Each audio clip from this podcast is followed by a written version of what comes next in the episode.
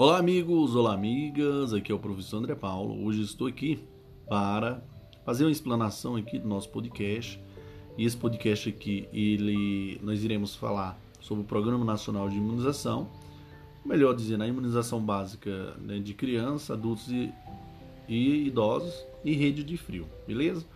De início, nós iremos, senhores, fazer uma introdução falando sobre a legislação e história então, aí eu até interrogo a todos vocês, mas o que estudar no top de imunização? Bom, história, nós vamos estudar a história da, da imunização, legislação aplicada, notas técnicas, Programa Nacional de Imunização, princípios da imunização, né? Imunização passiva e ativa, calendário de vacinas, né? 2022, padrão e íntegra, soros, eventos adversos pós-vacinal, rede de frio, sala de vacina, limpeza, resíduos da, de sala de vacina. Beleza? A legislação aplicada, nós, nós temos né, os manual, né, manual de normas e procedimentos, né, Ministério da Saúde, 2014. Nós temos os manuais de rede de frio. É, temos as, temos as notas também, né, senhores? Então, são vários é, manuais no qual nós iremos o que debruçar em cima dessa dessa temática, beleza? Ok, senhores?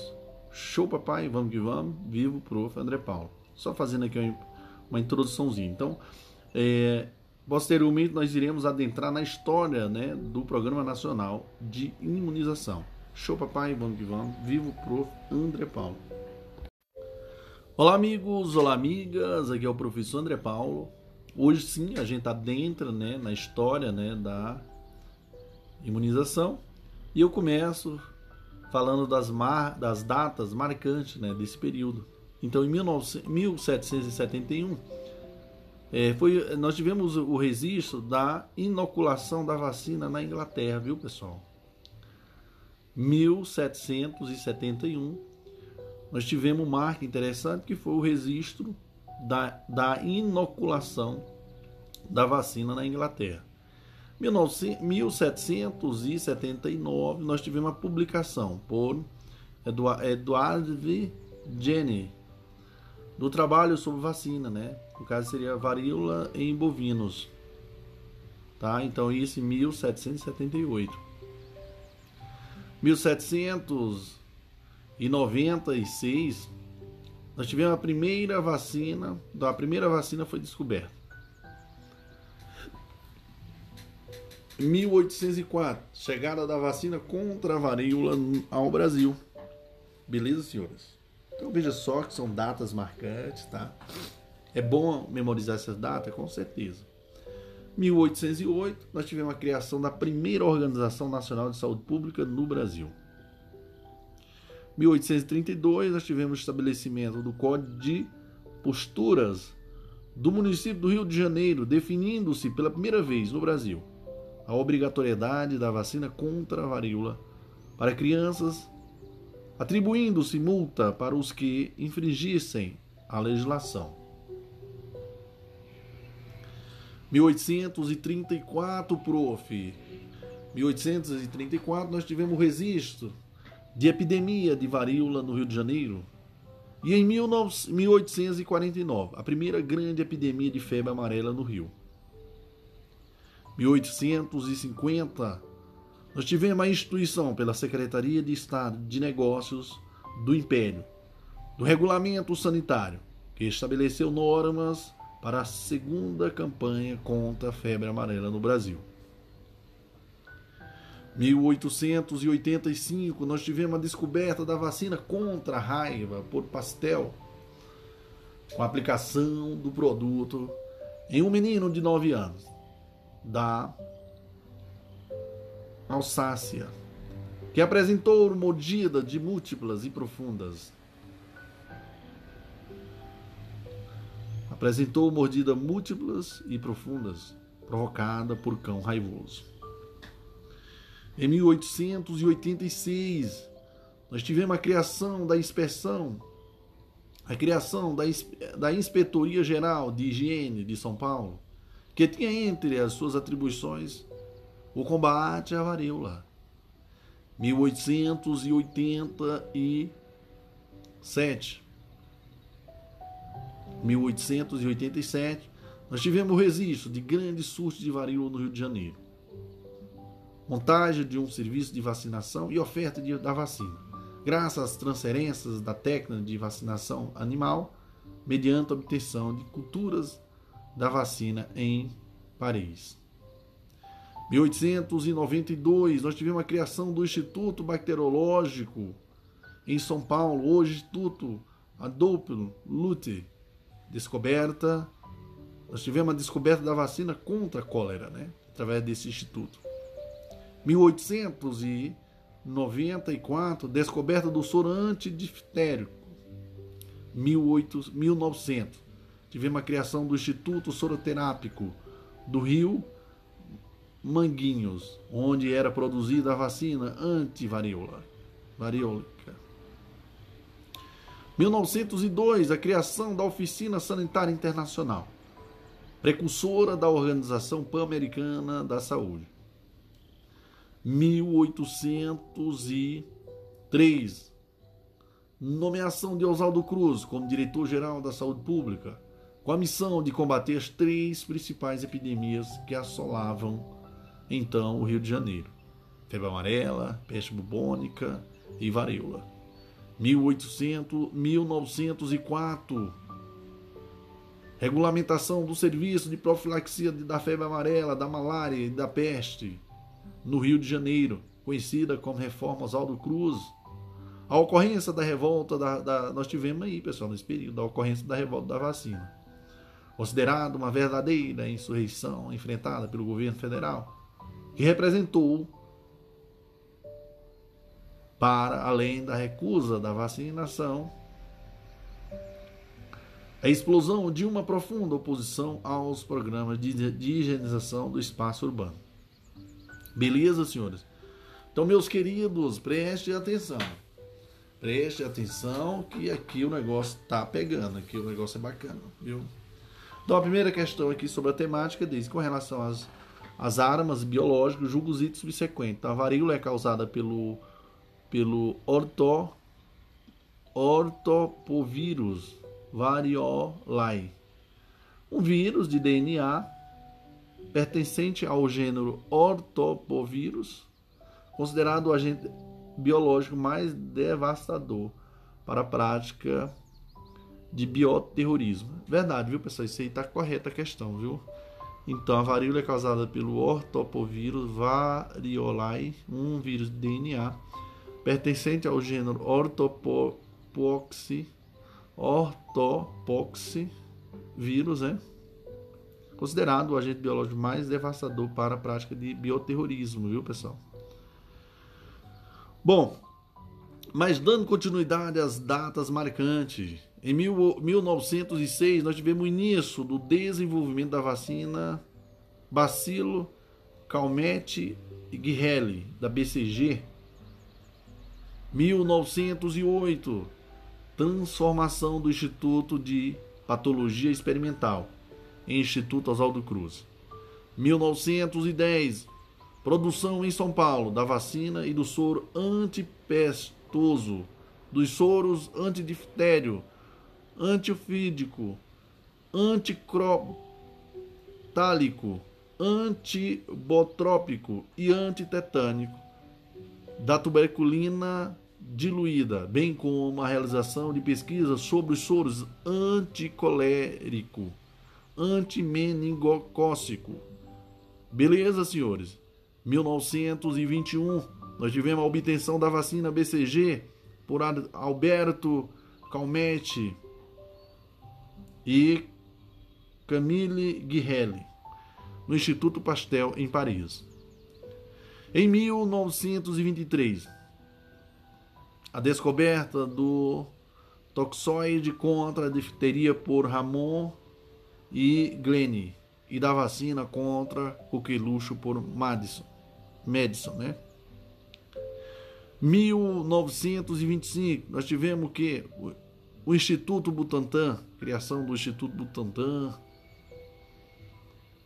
1926, a utilização por Gaston Ramon e Christian Zoelle do toxóide tetânico para imunização humana.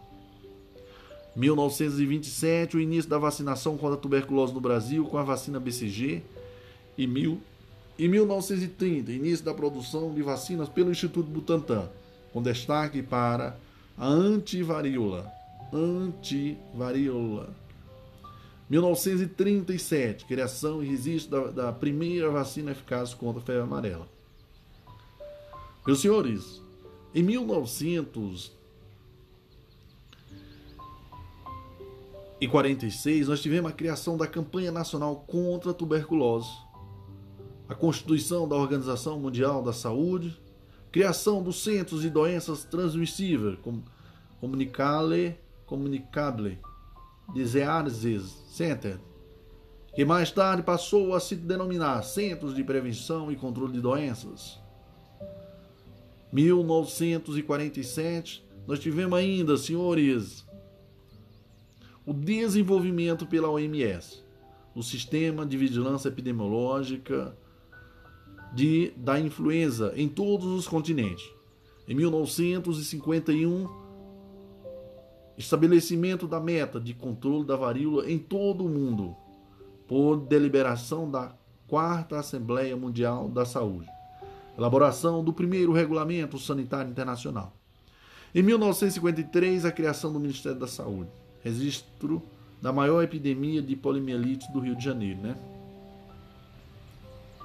1954, apresentação por, por Jonas Saike dos resultados de sua vacina contra a poliomielite do vírus inativado.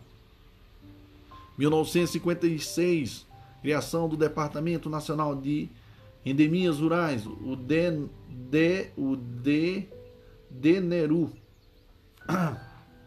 com a finalidade de organizar e executar os serviços de investigação e combate a enfermidades como malária, leishmaniose, doenças de chagas, peste, brucelose, febre amarela e outras endemias existentes no país. Eita, glória! 1956, 57, aliás, nós tivemos a descoberta da vacina oral contra polio, poliomielite por Albert Sabin. 1960, desenvolvimento da vacina efetiva contra o sarampo. E em 1961, início da produção no Brasil da vacina liofilizada contra a varíola e da fórmula intradérmica da vacina BCG. Meus queridos, em 1963 nós tivemos a realização da terceira Conferência Nacional da Saúde, com foco na situação sanitária da população brasileira. 1966, instituição da campanha de erradicação da varíola, como parte do Programa, Programa Mundial de Erradicação da Varíola da OMS. Em 1967, introdução da vacina contra o sarampo no Brasil. E em 1968, substituição da vacina BCG oral pela administração por via intradermal. É isso aí, senhores. Show, papai. Vamos que vamos. Vivo Prof. André Paulo. E gratidão. Olá, amigos. Olá, amigas. Aqui é o professor André Paulo. Hoje nós iremos dar continuidade né, ao período histórico né, da da imunização no Brasil ou no mundo, né, senhores? Então nós estamos falando da história da imunização. E aqui, senhores, dando continuidade, nós iremos aqui explanar hum, a data de 1973 que nós tivemos como marco a declaração da erradicação da varíola nas Américas, criação do Programa Nacional de Imunização Pessoal, memoriza essa data porque é bem importante. 1973.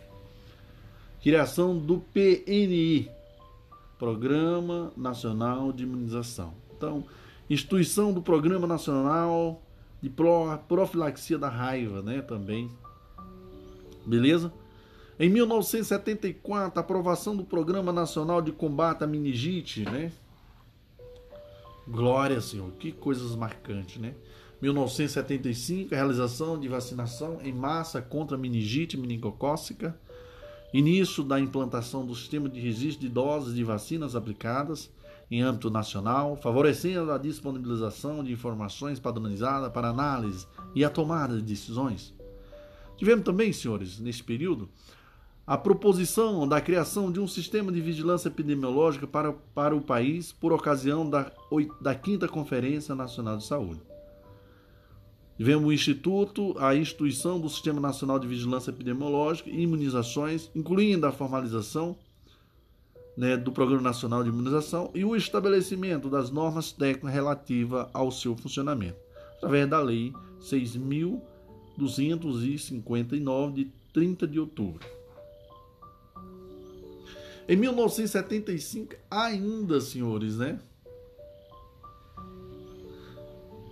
Nós tivemos início da implantação também do sistema de registro de doses de vacina aplicado em âmbito nacional, favorecendo a disponibilização de informações padronizadas para análise e a tomada de decisões. Isso aqui eu já falei, né, senhores? Já falei.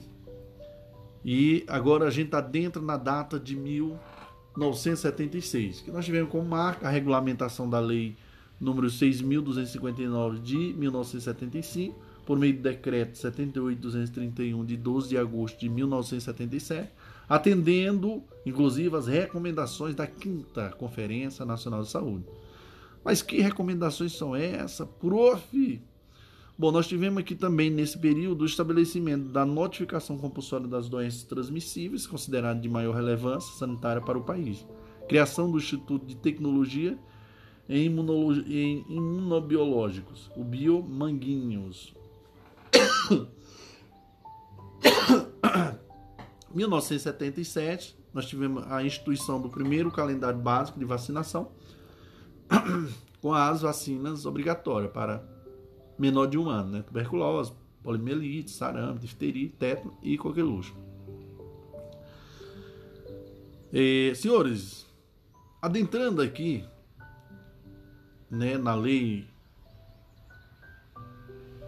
6.259 de 1975, né? No artigo 3 diz assim: cabe ao Ministério da Saúde a elaboração do Programa Nacional de Imunização, que definirá as vacinações, inclusive as de caráter obrigatório. Beleza? Em 1980, nós tivemos a Declaração da Erradicação Mundial da Varíola, estabelecimento da não obrigatoriedade da vacina contra a varíola no país. Em 1985, instituição do Programa de Autossuficiência Nacional em Imunobiológicos. Em 1990, nós tivemos a lei, a criação da Lei 8080 de 90, 1991, expansão do Programa Nacional de Imunização, 1992, a implantação do plano de eliminação do teto neonatal, priorizando a melhoria na vigilância epidemiológica, implantação do Programa Nacional de Eliminação do Sarampo. 1993, ampliação da vacina contra a hepatite B. 1995, nós tivemos que a tríplice viral. É, em 1997, eclosão de epidemias de sarampo. Iniciada a implantação gradativa da vacina contra a rubéola. 1998, a difteria. Em 1999, iniciada a realização das campanhas nacionais de vacinação contra gripe para a população a partir de 65 anos. 2000, senhores, nós tivemos a instituição da Comissão Nacional de Erradicação do Sarampo e Controle da Rubéola, no âmbito da FUNASA. Confirmação do último caso autóctone de sarampo do país. Em 2000, introdução da vacina tetravalente no calendário básico de vacinação. É a DPT mais IB. 2004, nós tivemos a instituição do calendário básico de vacinação da criança né, do calendário de vacinação do adolescente e do calendário de vacinação do adulto e idoso. 2006, introdução da vacina oral contra rotavírus humano, né? Alcance né, do objetivo da eliminação do teto neonatal como problema de saúde pública no território brasileiro, segundo o critério da OMS. 2008, a mega operação combate à rubéola. 2009, pandemia influ influenza né, do tipo A, H1N1 2010, a vacina meningocócica 10 e pneumocócica 10 valente. Instituição em todo o território nacional do calendário da vacinação para os povos indígenas. 2012, introdução da pentavalente, né, senhores? É, a pentavalente é o que? A DPT, IB mais EP, né? Hepatite B. Diminuir, isso com o objetivo de diminuir as injeções, né? Introdução da VIP reduz o risco de poli pós-vacinal. 2013, inclusão da vacina varicela, né? Tetraviral, ampliação da influenza para doenças crônicas e puérperas. 2014, DTP gestante, HVP, né? HPV para meninas e hepatite A até humano. 2015 mudanças. Ampliação da hepatite B, terceira dose poli com VIP, reforço meningo com 12 meses. 2016 nós tivemos HPV para meninos, é, a meningocócica adolescente, ampliação da varicela e tríplice viral, DTP puérpera também, viu? 2017 febre amarela, dose única. 2018 introdução da segunda dose de, de, da varicela, ampliação da TV até 49 anos, né? Men, meningo para adolescentes e HPV para meninos. 2019 BCG e Pneumo 23. Meus queridos e queridas, mudanças do calendário de 2019. Nota, nós temos a nota 10, né, 2019. BCG em cicatriz, sem cicatriz vacinal. Né? BCG sem cicatriz vacinal. Mudança do calendário de 2020, né? Retorno no reforço da febre amarela em, com 4 anos. Febre amarela em todos os estados febre amarela em todos os estados né, do Brasil, tríplice viral até 59 anos, influenza a partir de 65 anos, introdução da vacina contra meningite, ACWI, 11 e 12 anos, mudança do calendário 2021 tem, prof? A aplicação da vacina HPV para imunossuprimidos de 9 a 45 anos. É, a vacina contra a Covid, né, também nós tivemos né, fases de estudos experimentais das vacinas, novas tecnologias para a vacina e imunização de rebanho. E futuro Programa Nacional de Imunização, pessoal, nós tivemos, vamos ter como inovações a incorporação de novas vacinas em novos grupos populacionais, vacina segura, né, vigilância dos eventos adversos associados à vacina, à vacinação, rede de fio de imunobiológico mais eficiente, capaz de identificar situações de risco e de garantir um produto com qualidade no, do começo ao fim da cadeia. Altas e homogêneas coberturas, né? compromisso da, do Ministério da Saúde, combater as fake news e melhorar o que é a imunidade de rebanho. É isso aí, senhores. Show papai, vamos que vamos. Lembrando que isso aqui só é um resumo histórico, né? Mas nós iremos adentrar, senhores, de forma bem profunda aqui em toda a parte do, do programa do PNI, do PNI. Show, papai, vamos que vamos. Olá, amigos, olá, amigas. Aqui é o professor André Paulo. Hoje nós iremos falar né, do, do, do Programa Nacional de Imunização. E agora sim a gente vai adentrar né, na parte mais, eu acredito que seja mais importante né, do nosso estudo. E eu começo dizendo que o Programa Nacional de Imunização institui o calendário nacional de vacinação.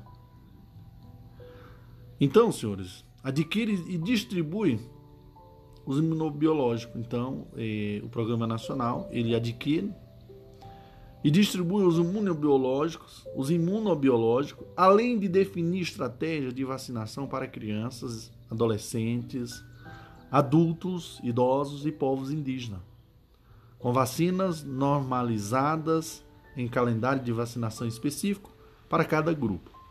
Beleza?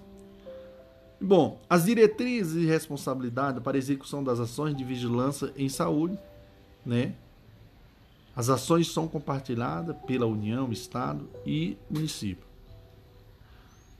Então, o Programa Nacional também de Imunização, ele tem como finalidade também, ou melhor, as ações devem ser pactuadas na Comissão Intergestora Bipartite e na comissão intergestora tripartite, tendo como base, por base, a regionalização, a rede de serviço e as tecnologias disponíveis.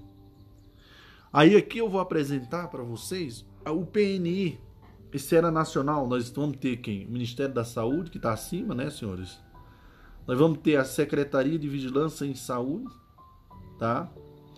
E nós vamos ter o Departamento de Vigilância em Doenças Transmissíveis, coordenação geral, né, do PNI.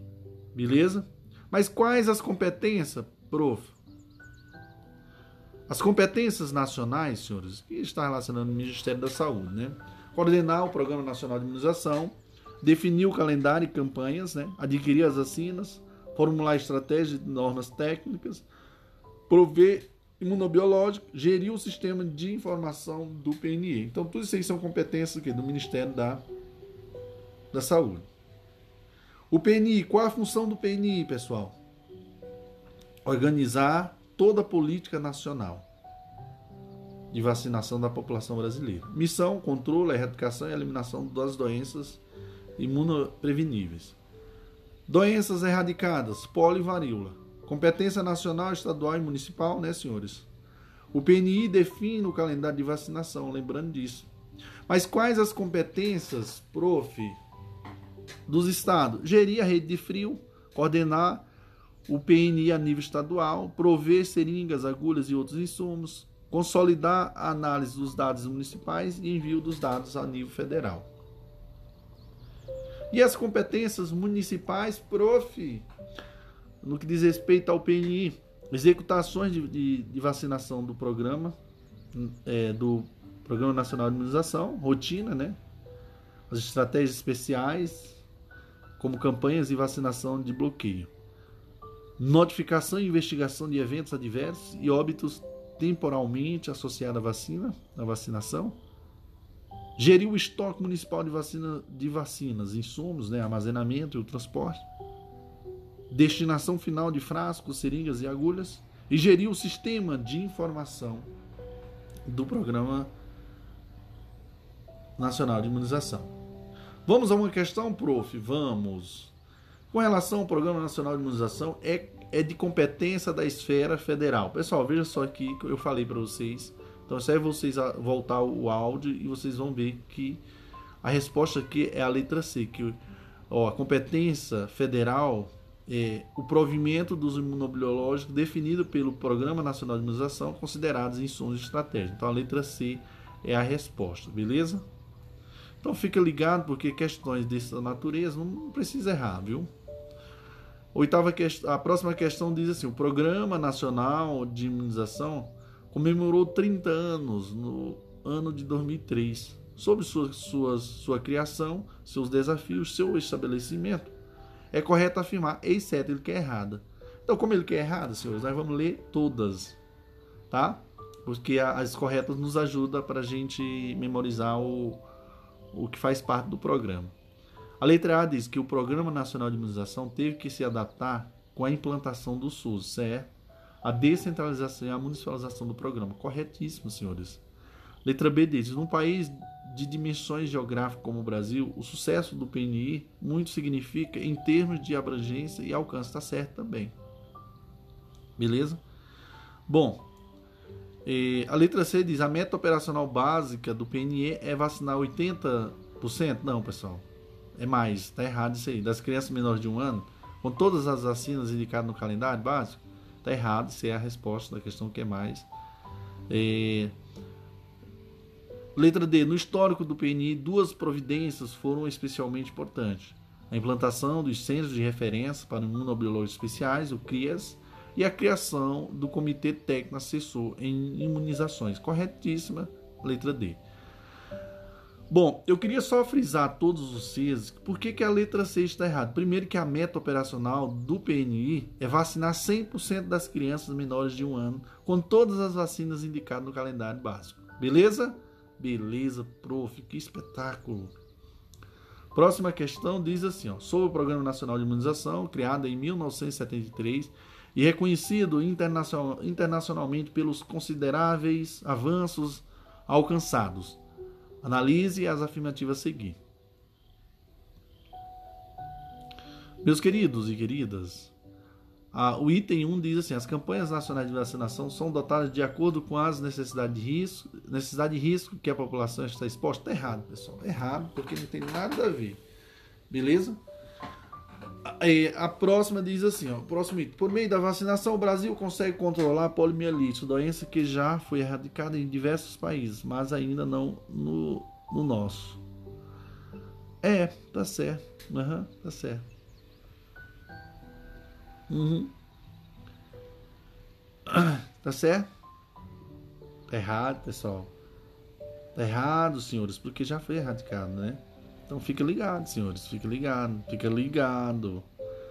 Terceiro diz assim: além das vacinas, o Programa Nacional de Imunização oferece gratu gratuitamente à população brasileira os imunobiológicos animais e, e, e humanos, certo? O quarto diz assim, ó recomenda, é, reconhecendo as especificidades étnicas e culturais dos povos indígenas, é adotado no Brasil o calendário nacional de vacinação dos povos indígenas. Tá certo, viu, pessoal? Então, um é 3 e 4 correto. Próxima questão. Diz assim: o Programa Nacional de Imunização organiza toda a política nacional de vacinação da população brasileira e tem como missão, qual a missão, senhores? Letra B, resposta, o controle, a erradicação a eliminação das doenças imunopreveníveis. Pessoal, a gente vai, estamos fazendo assim, como eu falei para vocês, não vamos perder muito tempo, tá? E comentando detalhe por detalhe de questões, porque podcast é podcast, é totalmente diferente de uma aula, é, de uma aula de, de vídeo, de uma aula de presencial, enfim, o podcast ele é um resumo, é uma síntese, viu? Quero que vocês entendam. E, então, vamos a vamos alguns conceitos importantes que eu quero deixar para vocês, que é a vacina, que é sobre a vacina absorvida. O que, que é isso? O que, que é a vacina absorvida? São os antígenos, tá? Então, vacina absorvida, isso quer dizer o que, pessoal? Os antígenos estão fixados à superfície de um adjuvante, o qual reforça o poder imunológico da, da vacina. Então, os antígenos estão fixados à superfície de um adjuvante, o qual reforça o poder imunogênico da vacina. Vacina conjugada, o que, que é isso, prof?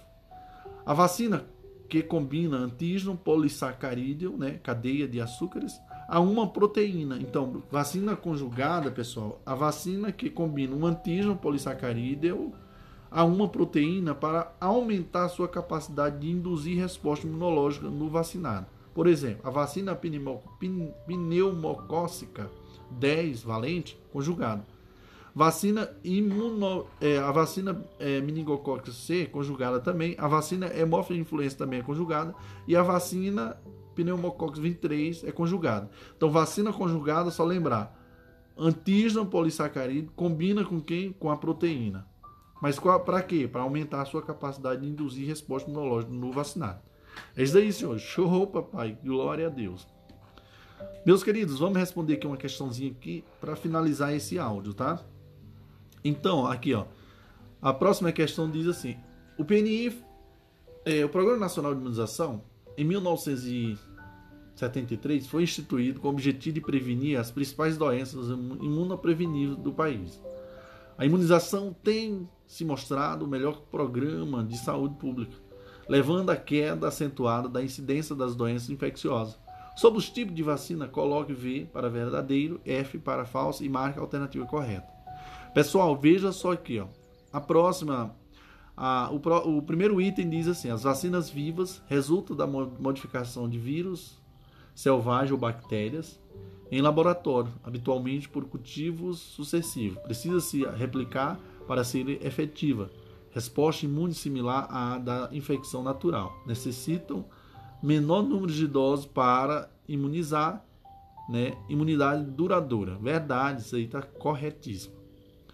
Bom, letra, o próximo item diz: vacinas inativadas pode ser bactérias ou, vi, ou pode ser bacterianas ou virais, são inativadas em laboratório através do calor ou através de processo químico, pode se constituir de microorganismos inteiros ou fracionados, necessita de várias doses para imunizar, né? Não causa doenças, mesmo na situação de imunossupressão, pois não pode se replicar. Beleza, corretíssimo isso aí também, viu pessoal?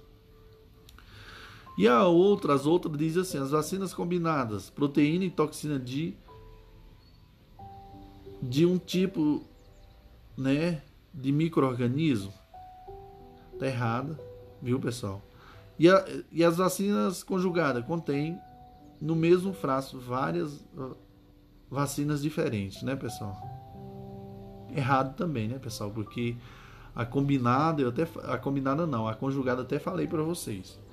Ela é a junção de que de uma de um antígeno polissacarídeo mais uma proteína na sua superfície. Daí ele vai aumentar a capacidade de induzir resposta imunológica, né, no vacinado. Então, tá errado. E é isso aí, senhores. Show, papai. Posteriormente a gente fala da vacina combinada, viu? Pode ficar tranquilo. O podcast é completo. Show, papai. Olá, amigos. Olá, amigas. Aqui é o professor André Paulo. Hoje nós iremos é, explanar a sala de vacina, viu, pessoal? Então nós iremos falar da sala de vacina e que nós iremos aqui, senhores, falar primeiro da estrutura física, né? No que diz respeito à estrutura física, nós vamos ter uma área semicrítica, né, senhores? Lembrando desse detalhe, área semicrítica, viu, senhores? A sala com, com área mínima de 6 metros, né? 6 metros ao quadrado, né, pessoal? Contudo, recomenda-se uma área média a partir de 9 metros ao quadrado, tá, pessoal? Então não esqueça desse detalhe. Área semicrítica, sala com área mínima de 6 metros ao quadrado, contudo recomendo uma área média a partir de 9 metros ao quadrado. Pisos e paredes lisos, contínuos, né? sem festas e laváveis. Portas e janelas pintadas com tinta lavável. Portas de entrada e saída independentes, né? quando possível teto com acabamento resistente à lavagem, bancada feita de material não poroso para o preparo dos insumos durante os procedimentos, pia para a lavagem do, dos materiais. A pia, pia específica para o uso dos profissionais na higienização da mão, nível de iluminação natural e artificial, temperatura, umidade e ventilação natural com condições adequadas para o desempenho das atividades, tomada exclusiva para cada equipamento elétrico, equipamentos de refrigeração utilizados exclusivamente para conservação de vacinas, soros imunobiológicos, contra as normas do PNI nas três séries de gestão. Equipamentos de refrigeração protegido da incidência de luz solar direta. Viu? Então, equipamento de refrigeração protegido da incidência de luz solar direta. Sala de, vacinão, de vacinação mantida em condições de higiene e limpeza não esqueça disso. Uma observação que quero deixar todos vocês que refrigerador de uso doméstico não é recomendado para os armazenamentos dos imunobiológicos, viu, senhores? Não é permitido o uso de refrigerador tipo frigobar para o armazenamento de imunobiológico. Então fica a dica do prof. André Paulo. Função da equipe responsável pelo trabalho na sala de vacinação. Espetáculo, senhores. Isso aqui vocês têm que decorar. A função da equipe responsável pelo trabalho na sala de vacinação são: primeiro, planejar as atividades de vacinação, monitorar e avaliar o trabalho desenvolvido de forma integrada ao conjunto das demais ações da unidade de, de, de saúde. Segundo, prover periodicamente as necessidades de material e de imunobiológico. Terceiro, manter as condições preconizadas de conservação dos imunobiológicos. Quarto, utilizar os equipamentos de forma a preservá-los em condições de funcionamento. Quinto, dar destino adequado aos resíduos da sala de vacinação. Beleza? Sexto, atender e orientar os usuários com responsabilidade e respeito. Sétimo, registrar todos os dados referentes às, às atividades de vacinação nos, nos impressos adequados para a manutenção, histórico vacinal do indivíduo e alimentação do sistema de informação do PNE. Oitavo, manter o arquivo da sala de vacinação em ordem. Nono, prover a organização e monitoramento e monitorar a limpeza da sala de vacinação. Beleza, prof. Beleza. Que, que espetáculo, que emoção.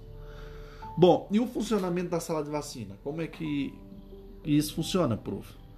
Bom, início do trabalho diário, né? Primeiro, verificar se a sala está limpa e em ordem. Segundo, verificar a temperatura, né, do, refrigera é, do equipamento de refrigeração, registrando-a no mapa de registro diário de temperatura. Então, lembrando que essa sequência é bem importante, viu, pessoal? Terceiro, verificar ou ligar o sistema de ar condicionado.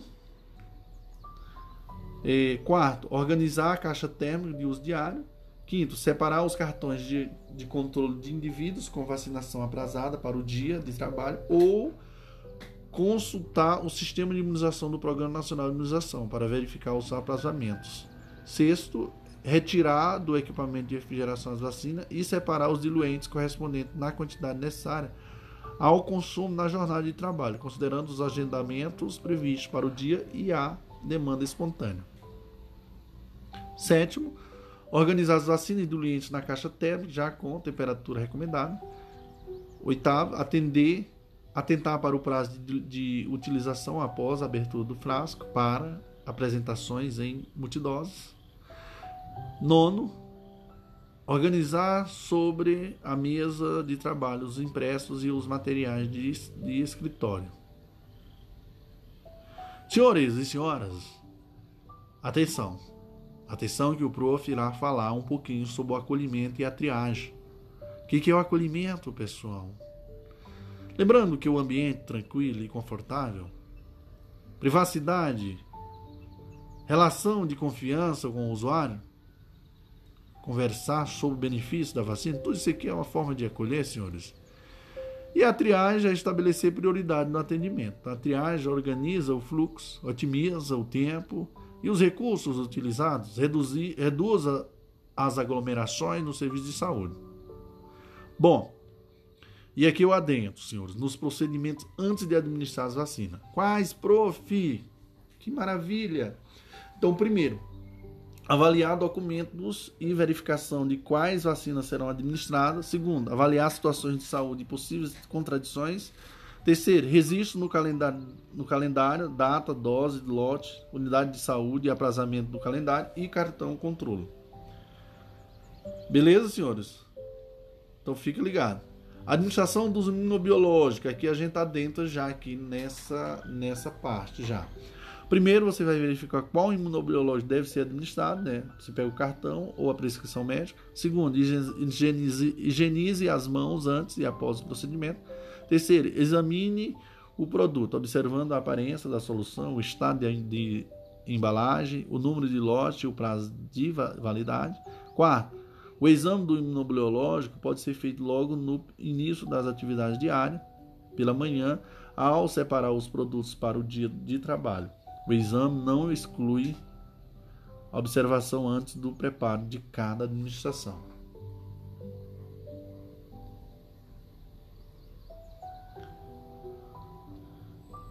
Próximo, prof. Observar a via né, de administração e a dosagem. Próximo, prepare o imunobiológico. Sétimo, agora administre o, imunobiológico segundo a técnica específica. Oitavo, observe a ocorrência de eventos adversos pós-vacinação. E nono, despreze o material utilizado na caixa coletora de material perfluocortante. Encerramento do trabalho diário, prof. Que emoção.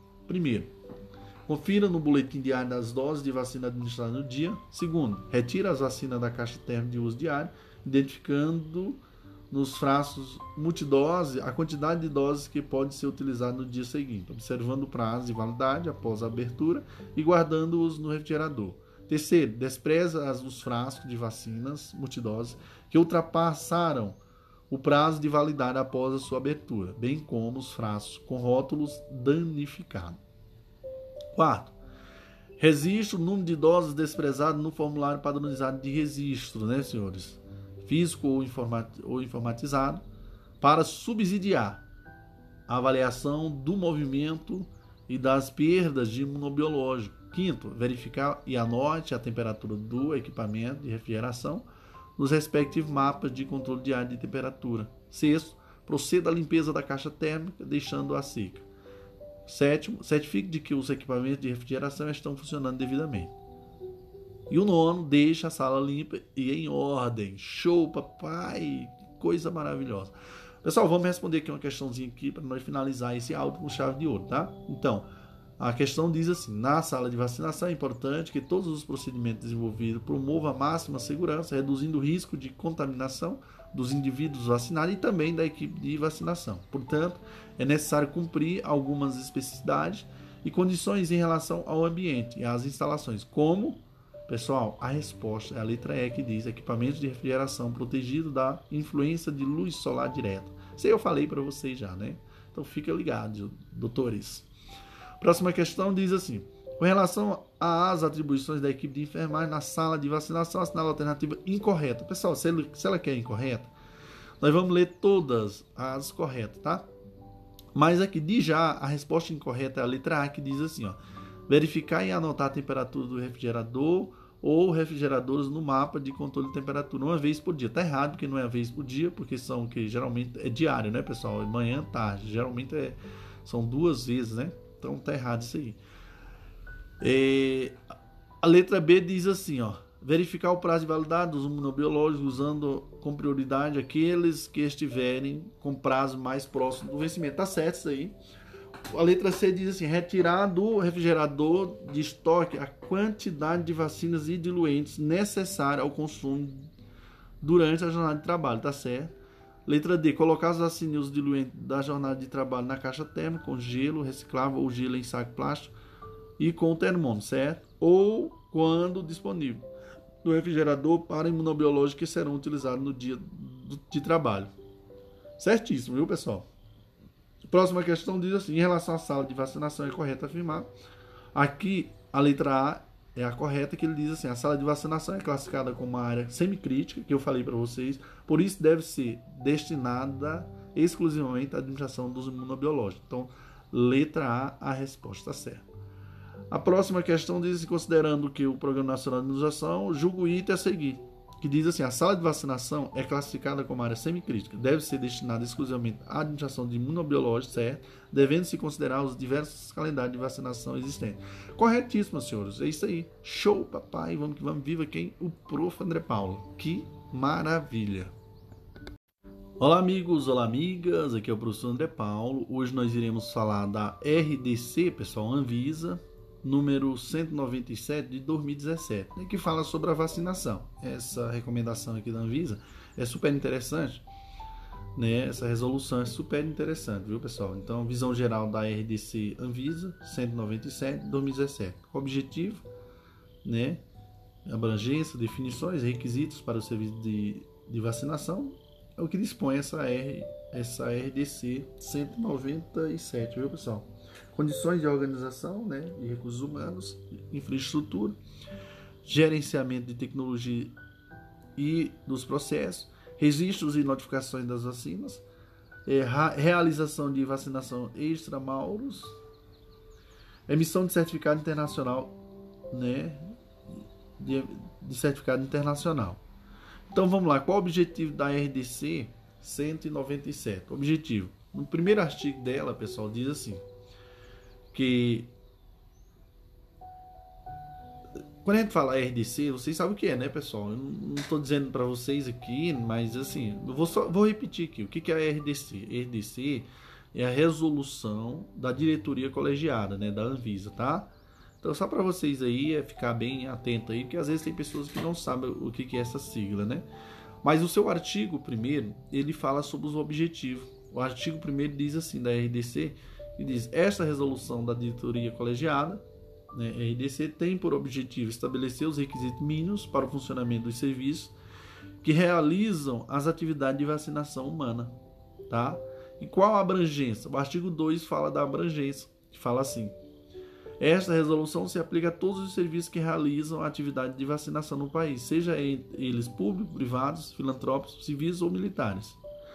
Aí aqui eu vou adentrar em alguns conceitos importantes, tá, pessoal? Quero que vocês memorizem.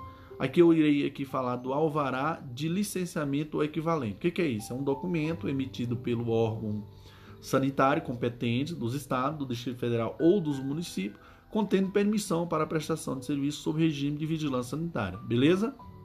Sala de vacinação, o que, que é?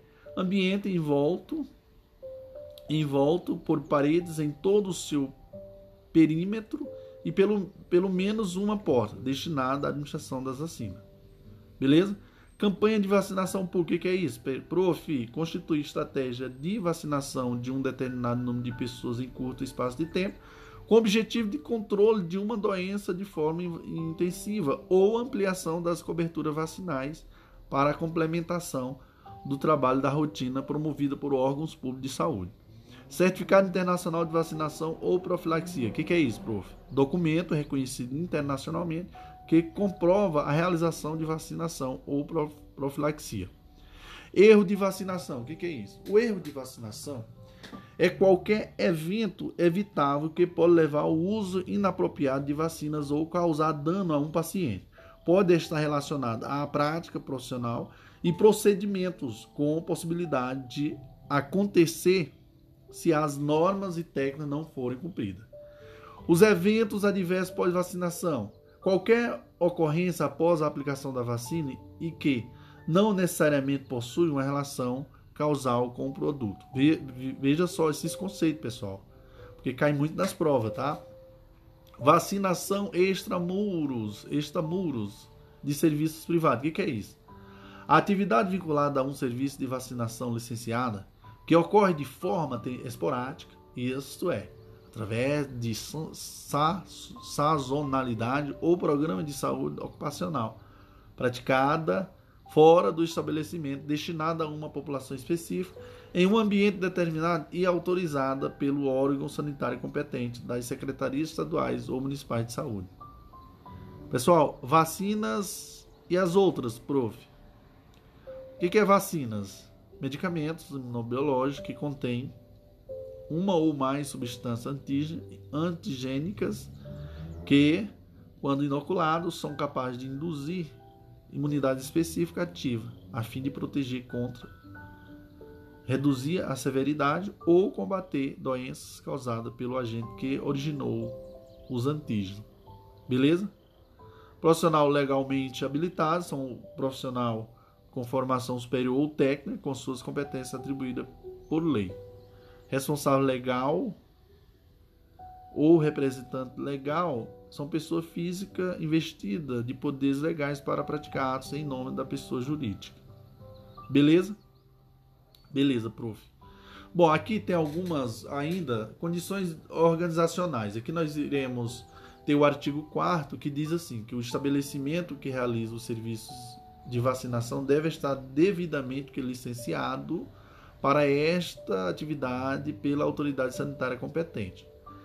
Artigo 5 diz assim: o estabelecimento que realiza serviço de vacinação deve estar inscrito e manter seus dados atualizados no Cadastro Nacional de Estabelecimento de Saúde, o CNES, né, pessoal?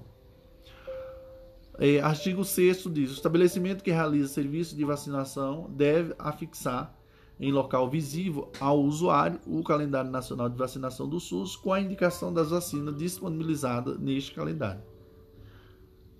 O artigo 7 nós iremos falar dos recursos humanos, né? Que o artigo 7 diz assim: que o estabelecimento que realiza o serviço de vacinação deve ter responsável técnico e um, e um substituto. O artigo 8 diz que o serviço de vacinação deve contar com um profissional legalmente habilitado para desenvolver as atividades de vacinação durante todo o período em que o serviço for oferecido. O artigo 9 diz assim, pessoal, que os profissionais envolvidos nos processos de vacinação devem ser periodicamente capacitados pelo serviço nos seguintes temas relacionados à vacina. Primeiro, conceitos básicos de vacinação. Segundo, conservação, armazenamento e transporte. Terceiro, eh, prepare a administração segura. Quarto, gerenciamento de resíduos. Quinto, registros relacionados à vacinação. Sexto, processo para investigação e notificação de eventos adversos pós-vacinação e erro de vacinação. Sétimo, calendário nacional de vacinação do SUS vigente. Oitavo, a higienização das mãos. Nono, conduta a ser adotada frente às possíveis intercorrências relacionadas à vacinação. No que diz respeito à infraestrutura, nós vamos lembrar que é, a área de recepção dimensionada de acordo com a demanda e separada da sala de vacinação, viu, pessoal? Nós vamos ter o sanitário também, né? E vamos ter a sala de vacinação no item 3, a sala de vacinação, que deve conter, no mínimo, Aí a linha A, a, aí a, a letra A diz pia de lavagem, letra B, bancada, letra C, mesa, letra D, cadeira, E, caixa térmica de fácil higienização, F, equipamento de refrigeração exclusivo para guarda e conservação das vacinas, com termômetro de momento com máximo e mínima, G, local para guarda dos materiais para administração das vacinas, é, H, recipiente para descarte de materiais perfurocortantes e resíduos biológicos, E, maca, e J, termômetro de momento, com máxima e mínima, com cabos extensores para as caixas térmicas. Os equipamentos de refrigeração, nós vamos ter no, no parágrafo 2 né, desse artigo que diz os equipamentos de refrigeração para guarda e conservação de vacina devem estar regularizado perante a Anvisa.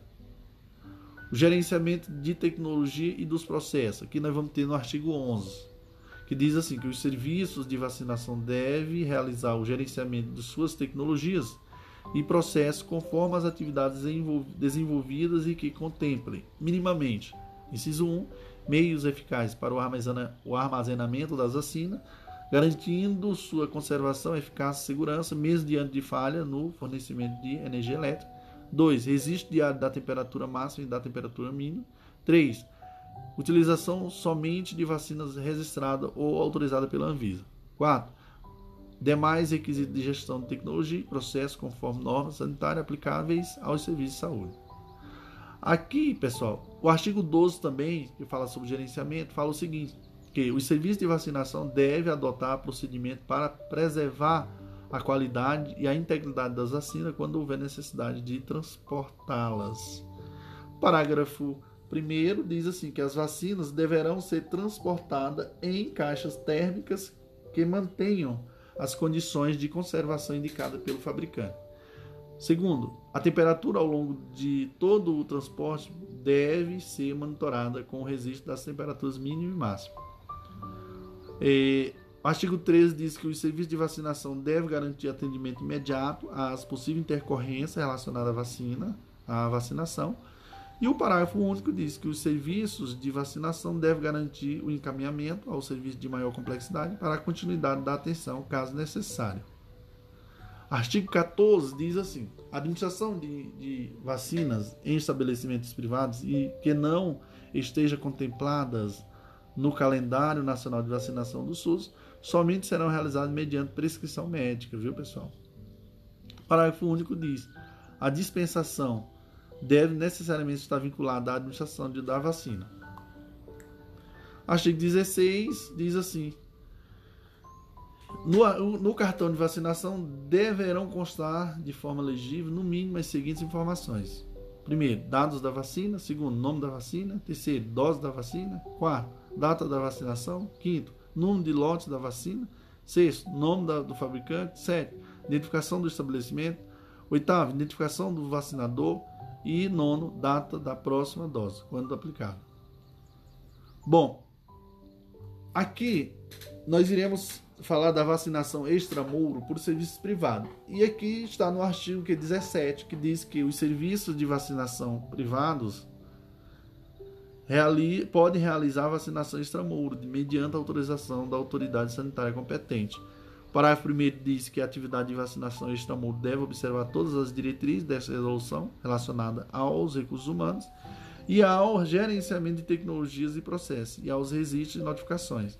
Parágrafo 2 diz que as atividades de vacinação extramuros devem ser realizadas somente por estabelecimento de vacinação licenciado. E por último, a gente fala aqui da emissão de certificado internacional de vacinação ou profilaxia. Mas precisamente do artigo 18 que fala que os serviços de vacinação podem emitir a emissão de certificado internacional de vacinação ou profilaxia, tá? Parágrafo único diz que o serviço de vacinação deverá ser credenciado pela Anvisa para a emissão do, do certificado, né, pessoal? Parágrafo 1 diz que a emissão do certificado deverá ser realizada de forma gratuita. E o segundo diz que é, o, o parágrafo segundo diz que a emissão do certificado deverá ser registrada em sistema de informação estabelecido pela Anvisa. É isso aí, meus senhores. Show, papai. Vamos que vamos. Viva quem? O prof. André Paulo. Que maravilha estar com vocês. Show, papai. Olá, amigos. Olá, amigas. Aqui é o professor André Paulo. Hoje nós iremos falar do resíduo na sala de vacinação. E eu começo, senhores, que os resíduos resultantes das atividades de vacinação, nós vamos ter os resíduos infectantes, que são classificados como resíduos do grupo A1, A1, viu pessoal? Grupo A1, que contém na sua formulação micro-organismos vivos ou atenuados, incluindo frascos de vacinas com prazos de validade expirado, vazios ou com sobras de vacinas, e ainda agulhas e seringas utilizadas, viu pessoal? Resíduos infectantes que são chamados, são classificados como o quê? Resíduos do grupo 1, grupo A1. Contém na sua formulação micro-organismos vivos ou atenuados, incluindo frasco de vacinação, frasco de vacina com prazo de validade expirada, vazio ou com sobras de vacina e ainda agulhas e seringas utilizadas. Vamos ter os resíduos comuns, pessoal. Os resíduos comuns também classificados como resíduos do grupo D, que são caracterizados por não apresentarem riscos biológicos, químicos ou radiológicos à saúde ou ao meio ambiente. Beleza? Então fica ligado. A etapa do manejo desses resíduos, como é que faz? Prof, como é que é? Bom, as etapas do manejo são segregação, condicionamento, identificação, transporte interno, armazenamento temporário, tratamento armazenamento externo, coleta e transporte externo e disposição final. Então, senhores, é responsabilidade do trabalhador da sala de vacinação realizar a segregação, o acondicionamento e a identificação de tais resíduos. O referido profissional também é responsável pelo tratamento dos resíduos nos serviços de saúde onde não esteja disponível a central de material de esterilização tá? A CME. Bom, agora nós iremos falar do manejos dos res, manejos resíduos da vacina. Então, como eu falei, das etapas, como eu falei para vocês, né? A primeira fase que é a frase de a frase, ó, a frase, ó, a fase de segregação, que é a separação dos resíduos no momento e no local da sua geração, de acordo com suas características físicas, químicas, biológicas e riscos envolvidos. Então, a segregação é a separação dos resíduos no momento e no local de sua geração, de sua geração, beleza, pessoal? Como eu falei para vocês. Depois nós vamos ter da segregação, nós vamos ter o que? O acondicionamento. O acondicionamento, o que, que é isso, prof?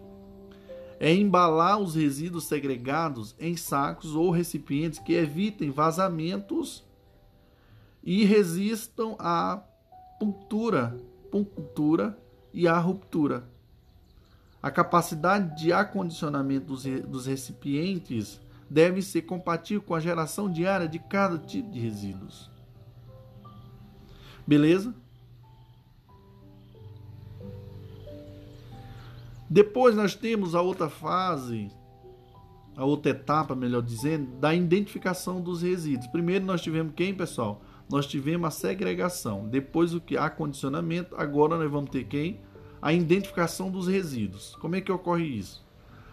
A identificação dos resíduos, pessoal, permite o reconhecimento dos resíduos contidos nos sacos ou recipientes, fornecendo informações para o seu correto manejo. Beleza?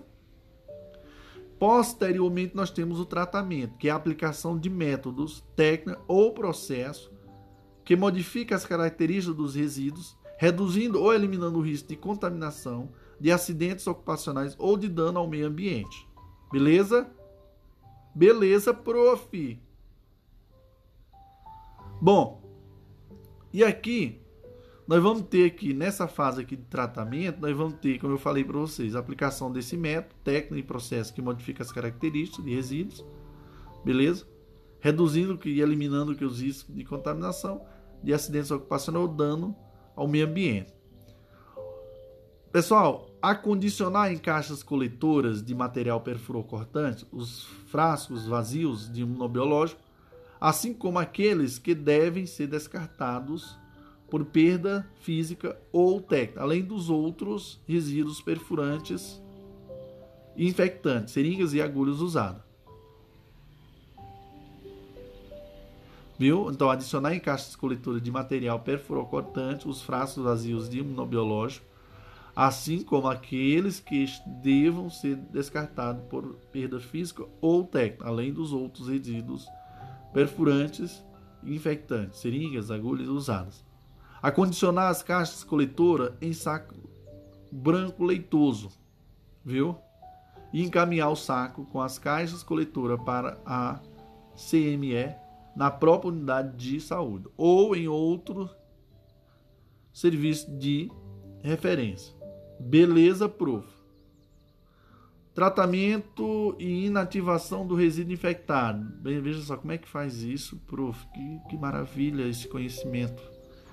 Bom, vamos lá. A inativação dos resíduos infectantes ocorre por autoclavagem, autoclavagem durante 15 minutos a uma temperatura entre 20, 121 graus Celsius e 127 graus Celsius. Após a autoclavagem, tais resíduos podem ser acondicionados segundo a classificação do grupo D e desprezado com o lixo hospitalar. Exemplo de imunobiológico infectante: a vacina oral contra a poliomielite, sarampo, febre amarela, trips viral, Porém, com a RDC 222, todas as vacinas devem ser tratadas, viu, pessoal?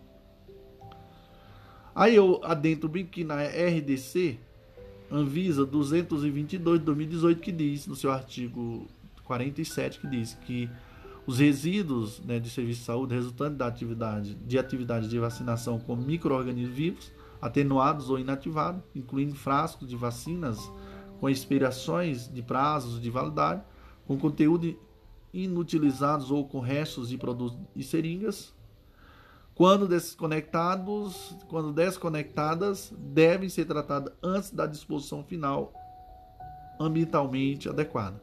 Parágrafo único diz que as agulhas e o, o conjunto de seringa agulha utilizada na aplicação das vacinas, quando não desconectada, deve atender às regras de manejo dos resíduos perfurocortantes. Beleza?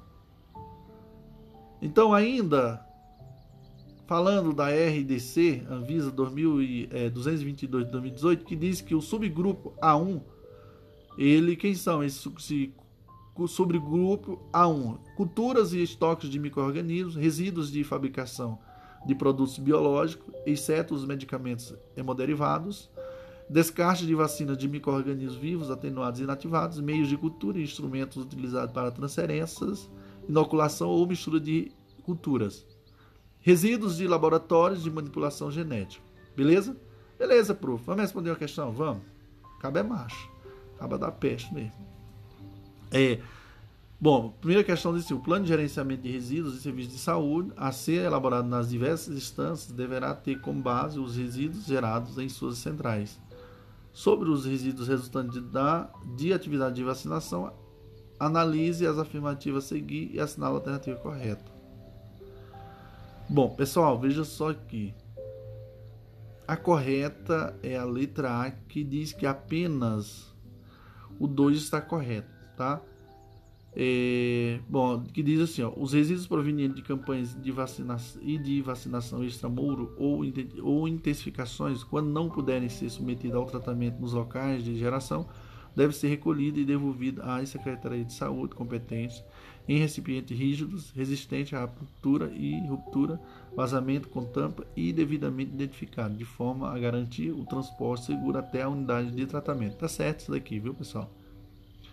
Lembrando que o item 1 está errado porque ele fala assim que os resíduos classificados do grupo D são aqueles resultantes da administração de imunobiológica. Não, D são os lixos comuns. Beleza? Então, não vamos, não vamos perder tempo assim não, tá, pessoal? Vamos direto à resposta e pronto. A segunda questão diz assim: ao elaborar o plano de gerenciamento de resíduos sólidos de saúde, a enfermeira identificou que a sala de vacinação produz diariamente vários tipos de resíduos, tais como frasco de vacina com prazo de validade expirado, vazio ou com sobras de vacina. Considerando as normas e os procedimentos para vacinação, o Ministério da Saúde A enfermeira classificou esse tipo de resíduo como pertencente ao grupo o que, pessoal? Claro, pessoal, que é o grupo A1. Falei já para vocês. Letra C, resposta. E é isso, senhor. Show, papai. Vamos que vamos. Viva o grande professor André Paulo. Show. Olá, amigos. Olá, amigas. Aqui é o professor André Paulo. Hoje nós iremos adentrar no sistema de informação, né? Que é a imunização. A imunização, sim, né? Sistema de imunização. Não, sistema de informação, aliás, né? Do PNI. E o SUS AB.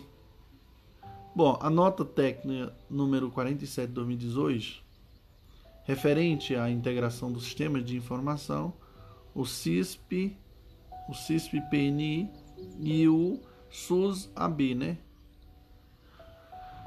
E temos também a nota técnica número 167 de 2018, tá? Que fala aqui do Ministério da Saúde, enfim e fala das informações complementares referentes à integração entre as bases de dados do Sistema de Informação do Programa Nacional de Imunização, CISP, CISPNI, e o Sistema de Informação em Saúde para Atenção Básica, viu pessoal? O CISAB, né? É o CISAB, né? Só falei assim desse jeito que eu quis, viu pessoal? Eu sei que é CISAB a sigla, mas eu quis falar assim só para ficar mais claro. Né, da estratégia do SUS, que e o SUS-AB, né? Vamos lá. A nota técnica, nós tivemos também uma nota técnica 168 de 2018, que fala sobre as informações complementares referentes à integração entre as bases de dados do Sistema de Informação do Programa Nacional de Imunização, CISPNI, e o Sistema de Informação em Saúde para Atenção Básica, o CISAB, da estratégia e SUSAB, né? a integração é, do CIS PNI com, com o é, SUS, SUSAB, né? O SUS-AB, né? Que eu falei. Ele diz assim que o Ministério da Saúde estabeleceu estratégia e o SUS-AB com o intuito de reduzir o retalhamento por parte dos profissionais de saúde no que tange ao registro de dados semelhantes concomitantemente em diversos sistemas, definindo um modelo integrado de registro de informações, possibilitando uma única entrada de dados para os serviços de atenção básica. A estratégia, a estratégia e o SUSAB se propõem a fornecer informações por meio dos dados contidos na Base Nacional do Sistema de Informação em Saúde para Atenção Básica, né, SISAB, aos diversos sistemas de informação existentes. Então, a fim de qualificar o processo de gestão da informação, fomentar ações de monitoramento, avaliação e tomada de decisão em relação às políticas públicas de saúde em todos os níveis de atenção e governo. Outras funcionalidades: a caderneta de vacinação eletrônica, cadastro local de lotes de fabricantes, atrasamentos automático e registro de doses anteriores estarão disponíveis em versão do sistema e SUSAB a ser disponibilizada em breve. Bom, o CIS-PNI possui outro, oito módulos que subsidiam as ações no Programa Nacional de Imunização. Quais são eles? Primeiro, registro nominal individualizado, integrado com o sistema de cadastramento de usuários do SUS, CAD-SUS, né? Segundo, registro individualizado de doses aplicadas. Terceiro, registros consolidados de dados aplicados, né, API, EB. Quarto, movimentação de imunobiológico. Quinto, eventos adversos pós-vacinal. Sexto, campanhas de vacinação. Sétimo, monitoramento de monitoramento rápido de cobertura vacinal. E relatório. Então, neste momento, o ISUS-AB incorpora os módulos de registro nominal individualizado e registro individualizado de doses aplicadas. Pessoal, a integração das bases dos dados no nível nacional. Então, os registros de vacinação recebidos pelo CISAB serão enviados à base nacional do CISPNI diariamente após o seu processamento e, validar, e validação relacionada à data e e o KNAS válido, né, pessoal? Não, o KNAS não. E o C, o Conselho Nacional de Saúde válido, né? É isso mesmo? estando disponível no CISPNI. Acho que sim. Conclusão. A integração do CISPNI com o I-SUS-AB e CISAB proporcionará a melhoria na qualidade dos registros de imunização, bem como um melhor acompanhamento por parte das equipes de saúde do histórico de imunização dos cidadãos, vinculado ao prontuário eletrônico. Para a melhoria da qualidade, né, da qualidade dos dados de vacinação, o registro individual deve ser priorizado, a alimentação dessas informações deve ser realizada por todas as salas de vacinação dos municípios mantendo-se a regularidade e a oportunidade na digitação e transmissão de dados para a base nacional. É importante também que cada unidade base de saúde identifique corretamente o cidadão por meio de números do, do Cartão Nacional de Vacina. Só lembrando, pessoal, aqui o, CN, o CNS é Cartão Nacional de Vacina, tá? Às vezes a gente troca porque é muita sigla para que este possa ter o pleno conhecimento de sua situação vacinal e, em caso de perda da caderneta de vacinação, o serviço de saúde possa recuperar essas informações no sentido de evitar a revacinação. A integração entre o sistema SUS-AB e o CIS-PNI se constituirá em mais um espaço de articulação das cooperações da atenção básica e da vigilância à saúde com a finalidade de troca de conhecimentos e técnicas, reforçando que o trabalho conjunto dessas coordenações pode potencializar o desenvolvimento de habilidades de programação, planejamento nos territórios sob suas responsabilidades, que garantam o acesso da população em diversas atividades e ações de saúde, e assim gradativamente impactam sobre os principais indicadores de saúde, melhorando a qualidade de vida da população. Beleza? Responder aqui uma questãozinha aqui pra gente ficar feliz, né? Então uma questão, tem uma questãozinha que fala assim: a vacinação é um dos principais mecanismos de saúde saúde pública para o combate e o controle de doenças. No que se refere ao trabalho ao Programa Nacional de Imunização, é correto afirmar. Letra D a resposta. Né? O sistema de informação do PNI foi criado na década de 1990 oportunizando a emissão de relatórios elaborados pelos estados a fim de analisar o andamento do programa e a tomada de decisões. Então, a letra D, a resposta da questão. E aqui a gente fecha com chave de ouro. Show, papai, vamos, vamos viva quem? O grande, professor André Paulo. Olá, amigos, olá, amigas, aqui é o professor André Paulo. Hoje nós iremos é, explanar aqui o item, o item 7, né? O sétimo item, aliás, né? E aqui nós iremos falar dos intervalos das vacinas.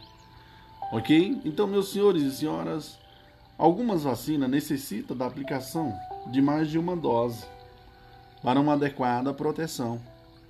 Por isso, senhores, é importante respeitar o intervalo mínimo entre as doses, pois isso corresponde ao período da queda de anticorpos produzido pela dose anterior. Então, as doses administradas no período inferior ao intervalo mínimo deverão ser repetidas, com exceção da vacina rotavírus humanos. Beleza? Então, senhores, duração da, da imunização. Nas situações em que o antígeno não estimula as células de memória, o antígeno T independente, a persistência dos anticorpos, dos anticorpos poderá ser limitada. A vacina polissacaride meningocócica A e C não estimula as células de memória. Por isso, a duração da resposta imunológica é limitada a apenas 3 a 5 anos. As vacinas virais e bacterianas atenuadas e inativadas são eficazes e estimulam a proteção de células de memórias. Antígeno T dependente.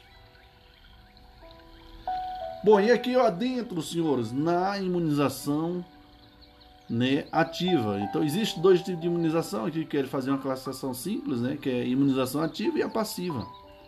Mas o que, que é a imunização ativa, prof? Bom, a imunização ativa, o organismo é estimulado a produzir anticorpos, contato direto com o antígeno. Natural, existe o que? A natural, que é através da própria doença que você adquire. Existem as artificiais, que é através das vacinas. Senhores, existe a imunização passiva, onde o organismo recebe anticorpos prontos, produzidos por outros organismos. Nós vamos ter a imunização passiva natural, que é através da amamentação, e vamos ter a artificial, que é através de quê? Dos soros. São os soros terapêuticos, viu, senhores? Então, senhores, lembrando, imunidade ativa. Imunidade ativa, nós vamos ter ativa, nós vamos ter a natural, que é através da doença, ou, sem, ou é, através da doença com ou sem sintomas, ou através, ou e vamos ter também a natural. Então a ativa, a imunidade ativa, ela pode ser natural ou artificial. A natural é com ou sem sintomas. A, é, a natural é com doença, natural, doença com ou sem sintomas. Artificial, através da vacina. Senhores, a produção de anticorpos específicos é duradouro, pois há estimulação das células de memória a imunização passiva, aí vamos lembrar, a imunização passiva ela é transitória. Então, existe dois tipos também, a natural e a artificial. A natural é via transplacentária, a amamentação pelo colostro e pelo leito materno. Já a artificial, ela tem através do soro hetero, heterologo, heterologo, homólogo também. Tem o heterologo ou homólogo. A imunoglobulina de origem animal, ou de, não, de origem humana, aliás, senhores. A, a imunoglobulina de origem humana. Temos também os anticorpos monoclonais. Beleza, senhores? Beleza, prof! Exemplo aqui, senhores, nós vamos dar o soro antitetânico, antidiférico, e as imunoglobulinas específicas contra varicela, hepatite B e tétano. Beleza, senhores? Senhores, que espetáculo. Então vamos lembrar. Imunidade passiva, a natural, anticorpos materno passa pela placenta e pelo leite. E vai para onde, pessoal? Para criança. Tá via transplacentária, né, senhores? A imunidade, ela é o que? Temporária, né, senhores? Adulto, o adulto imune, né? Ele vai imunizar quem? A criança. E nós vamos ter também artificial. Separa-se o plasma contendo que anticorpos, sangue, né, senhores? Através de quê? Do soro, né, senhores? Do soro. Né? Imunidade também, o que? Temporária. A imunidade, a imunização passiva artificial. Vamos lá falar um pouquinho dela, senhores. Vamos lá. Meus queridos, existe o que? a heteróloga, heteróloga, a heteróloga, que é conferida por transfusão de anticorpos obtidos do plasma de animais previamente vacinados, geralmente equinos. Existe o que, pessoal? A homóloga, conferida por transfusão de anticorpos obtidos do plasma de seres humanos. A imunoglobulina humana homóloga é extraída de voluntários, sendo muito menos, sendo muito menos reatogênio que os soros heteróloga obtido de equinos, beleza? Lembrando que a homóloga é, é, os anticorpos são obtidos do plasma de seres humanos, a heteróloga hetero, heterolo, heterola, heteróloga.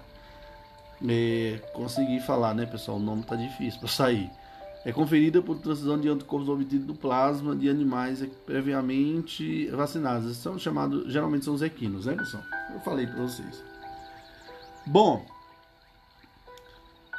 a utilização de anticorpos imunes de doadores para neutralização de venenos de animais peçonhentos ou, ou toxinas bacterianas, né, senhores? Nós vamos ter os anticorpos obtidos por hiperimunização de animais, que é o heterólogos, né, pessoal? Que eu falei para vocês, heterólogos, heterólogos. Agora saiu o nome, glória ao Senhor Jesus. Temos o pool de soro ou plasma de doadores de doadores humanos, que, é o, que são os homólogos. Exemplo é o IgHHB, tá? E temos também os monoclonais de comundongos, que são os heterólogos que podem ser humanizados. Beleza, senhores? Senhores. Show, papai. Aí eu mostrei aqui, tem uma figurinha aqui no meu material que diz aqui, ó. Os antígenos do veneno, aí ele tira de quem? Dos animais, veneno de cobra. Anticorpo produzido pelo cavalo, né? Aí tem o sangue do cavalo, parte líquida, né, do sangue. Aí os anticorpos contra o veneno. Show, papai. Produção de, de tudo isso aí. Então, meus queridos, nós vamos ter também a imunoglobulina humana antirrábica. A solução concentrada e purificada de anticorpos, preparada a partir de, de hemoderivados de indivíduos imunizados com antígeno rábico. É um produto mais seguro que o soro antirrábico, porém de produção limitada e por isso de baixa disponibilidade e alto custo. Então a dose indicada é de 20 o por quilograma, 20, viu pessoal? 20 unidade, né, por quilograma de peso. Deve-se infiltrar a maior quantidade possível nas lesões. Quando a lesão for muito extensa e múltipla, a dose indicada pode ser diluída em soro fisiológico para que todas as lesões sejam infiltradas. Caso a região anatômica não permita a infiltração de todas as doses, a quantidade restante, a menor possível, deve ser aplicada por via intramuscular na região glútea. Beleza, senhores? Beleza, prof. Que emoção. Bom, o soro antirrábico, como eu falei para vocês, ele pode ser administrado por via intramuscular, né? Ele pode ser homólogo, né, pessoal, que é 20 unidades por quilo de peso. Pode ser heterólogo, que é 40 unidades por quilo de peso aplicar dentro e ao redor do ferimento, dentro e ao redor do ferimento, viu pessoal? O, a menor quantidade é que você vai aplicar o que, pessoal? Da antirrábica no intramuscular. Então, respondendo a questão para fechar com chave de ouro, prof, vamos, que glória ao Senhor, que emoção. Então, aqui tem uma questãozinha aqui, pessoal, aqui muito bacana que diz assim, ó, sobre a imunidade específica e é, específica e inespecífica, assinala a alternativa correta. Então, a imunidade inespecífica é constituída de mecanismos de defesa bioquímicos e celulares que já estão presentes no organismo antes mesmo de se iniciar o processo infeccioso, respondendo prontamente à infecção. Então, a letra E é a resposta correta, senhores. Tá?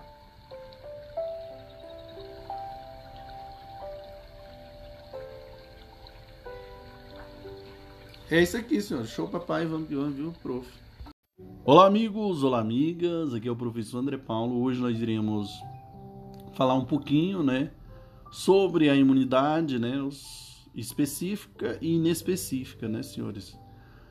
Então, nós estamos falando no item 6.1 e aqui nós iremos falar, né, dos fundamentos, né, da imunização. E aqui eu começo falando sobre a imunidade inespecífica. Que é isso, profs? Pessoal, isso aqui cai em prova, então fique atento. Então, senhores, as defesas passivas incluem barreiras anatômicas, né? membranas, mucosa e pele, e etc. Secreções endógenas, né, senhores? Como mucina, saliva, fluidos, brônquios, né? O ácido gástrico, né? Que é o clorito, o ácido clorítico, né? É, que é o gasco, properdina, lisozimas e etc. Atividade ciliar, fatores fisiológicos normais, né, idade, sexo, raça, ritmo circadiano, flora microbiológica normal e mesmo fatores ambientais e ocupacionais. Beleza, senhores? Meus senhores, Existe também a imunidade que específica, que este tipo de imunidade envolve a interação antígena.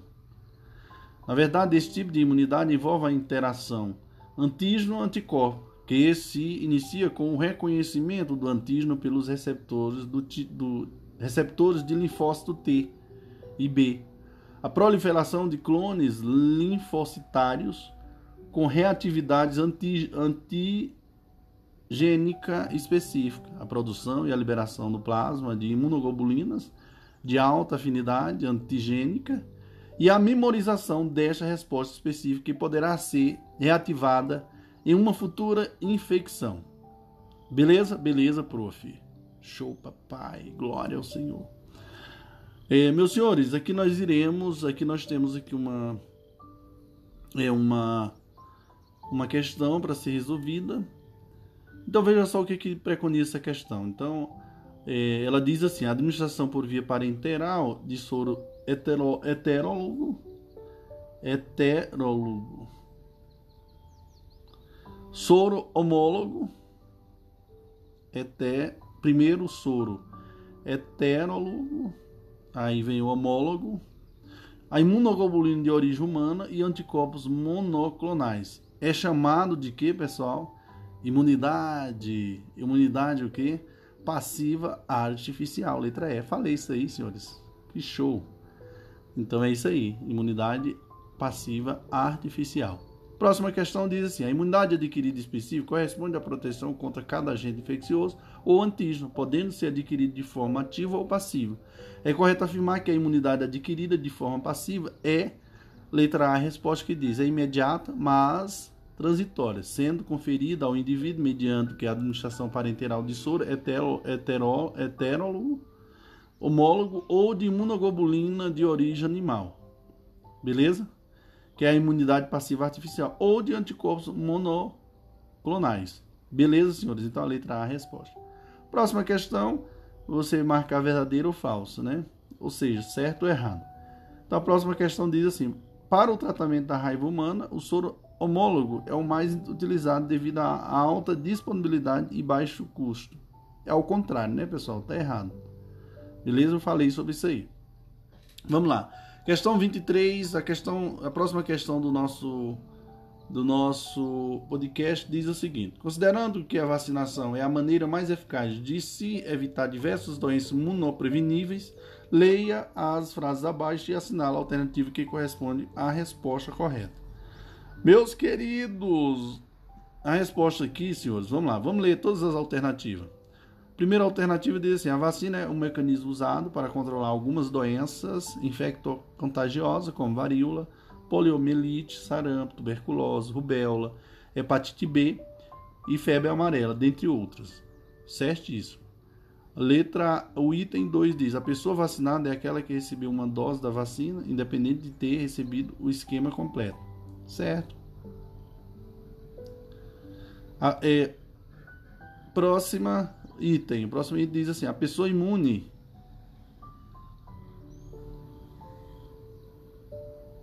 é aquela que possui anticorpos protetores específicos contra determinado agente infeccioso. Então a pessoa só pode adquirir imunidade por meio da vacinação. Tá errado isso daí, viu, senhores? Tá errado esse item, o item 3. O próximo diz assim, senhor: as, as ações de vacinação são consideradas pelo Programa Nacional de Imunização da Secretaria de Vigilância em Saúde do Ministério da Saúde e tem o objetivo de erradicar, eliminar e controlar as doenças imunopreveníveis no território brasileiro. Corretíssimo, senhores. Então a resposta correta é 1, 2 e 4. Letra C, senhores. Show, papai. Que gratidão, prof. André Paulo. Olá, amigos. Olá, amigas. Aqui é o professor André Paulo Hoje nós iremos ao item 7, né? Agora sim, senhores. E aqui nós iremos falar dos fatores que influenciam a resposta imune. Mas quais, prof? Primeiro nós vamos ter aqui a idade. No primeiro ano de vida, o sistema imunológico ainda está em desenvolvimento. Para algumas vacinas, devido à sua composição, é necessária a administração de um número maior de doses a pneumocócica, por exemplo, 10 valente. A meningocócica C, e a vacina hepatite B. A vacina do sarampo pode dar interferência com os anticorpos maternos. Recomenda-se não vacinar crianças, é, filhas de mães que tiveram a doença ou foram vacinadas no período anterior a seis meses, pela possível inativação do que da vacina. Beleza? Então fica a dica do prof. André Paulo. Bom, gestantes e vacinas. Então, como eu falei aqui dos fatores que influencia a resposta imune, eu falei que é a idade, né? Gestação e, e pessoal, só fazendo a correção, gestação e vacinas, tá? Bom, vamos lá. As gestantes não devem receber vacinas vivas, isso aqui claro, pois existe a possibilidade de passagens de antígeno vivos atenuado para o feto e de causar algumas alterações, como malformação, aborto ou trabalho de parto prematuro. Nas situações específicas de profilaxia, será indicada a imunização passiva, que prevê o, o recebimento de soros ou imunoglobulinas específicas, como a imunoglobulina específica contra a varicela, ou hepatite B, ou imunoglobulina hiperimune. Beleza, senhores? Senhores, que coisa maravilhosa. Outro fator que influencia na resposta imune, né, senhor? Quais são os fatores que influenciam na resposta imune? Idade, gestação e vacina, né, como eu falei para vocês, né? Gestação, eu falei para vocês que geralmente as, gestantes não devem receber vacinas vivas, né? Não deve, aliás, pois existe a possibilidade de passagem dos antígenos vivo atenuado para o feto e de, e de causar alguma alteração, como malformação, aborto ou trabalho de parto prematuro. E também tem as situações específicas de profilaxia, que estará indicada a imunização passiva que prevê o recebimento de soros ou imunoglobulinas específicas, como a imunoglobulina específica contra varicela, ou hepatite B, ou imunoglobulina hiperimune. Show, papai! A próxima, nós temos aqui o outro fator que influencia na resposta imune é a amamentação. De maneira geral, não há contraindicação de aplicação de vacinas virais atenuada para as mães que estejam amamentando pois não foram observados eventos adversos associados à passagem desses vírus para o recém-nascido. No entanto, a vacina febre amarela não está indicada para mulheres que estejam amamentando, razão pela qual a vacina não deve ser adiada até, né? Não, a vacina deve ser, só fazendo aí uma observação, razão pela qual a vacina deve ser adiada até a criança completar seis meses de idade. Então, a vacina contra a febre amarela não está indicada para mulheres que estejam amamentando, razão pela qual a vacina deve ser adiada até a criança completar o quê? Seis meses de idade. Show, papai! Amamentação e vacina febre amarela. Vamos lá. Pessoal, a vacinação não está indicada. Né? Amamentação, a vacina febre amarela, né? A vacina não está indicada, devendo ser adiada até a criança completar seis meses de vida.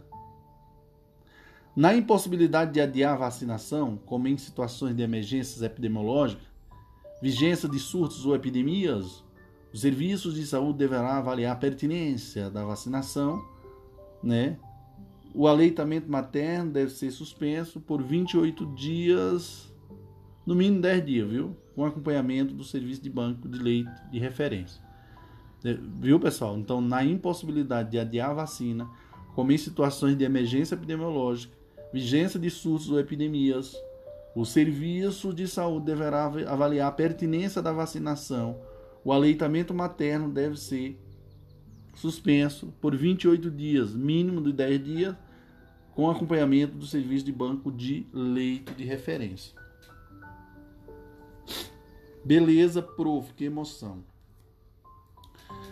Reação anafilática. Vamos lá. Alguns indivíduos poderão apresentar reação anafilática a alguns componentes dos imunobiológicos. No mecanismo dessa reação estão envolvidos os mastócitos.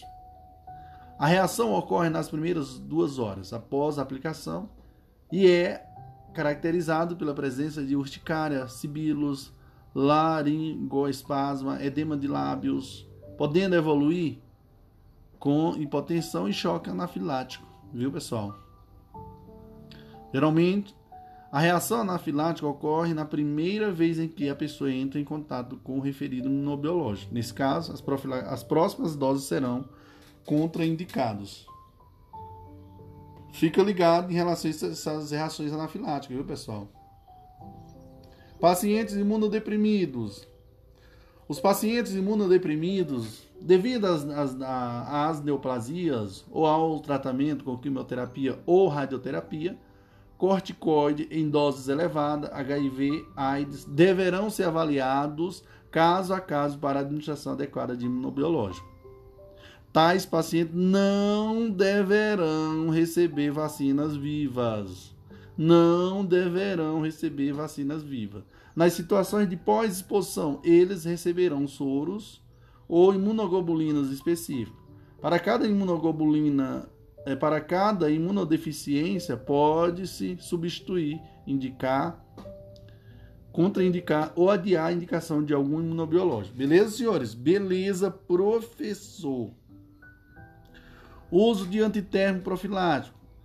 Em estudos realizados, observou-se que as crianças que receberam paracetamol profilático apresentaram uma redução no título de anticorpo das vacinas administradas, viu, pessoal? Cuidado. É importante salientar, pessoal, que não há necessidade de revacinação, pois os, os títulos, embora sejam menores em comparação ao grupo de crianças que não receberam antitérmico profilático, estavam em níveis protetores. Beleza? Cuidado.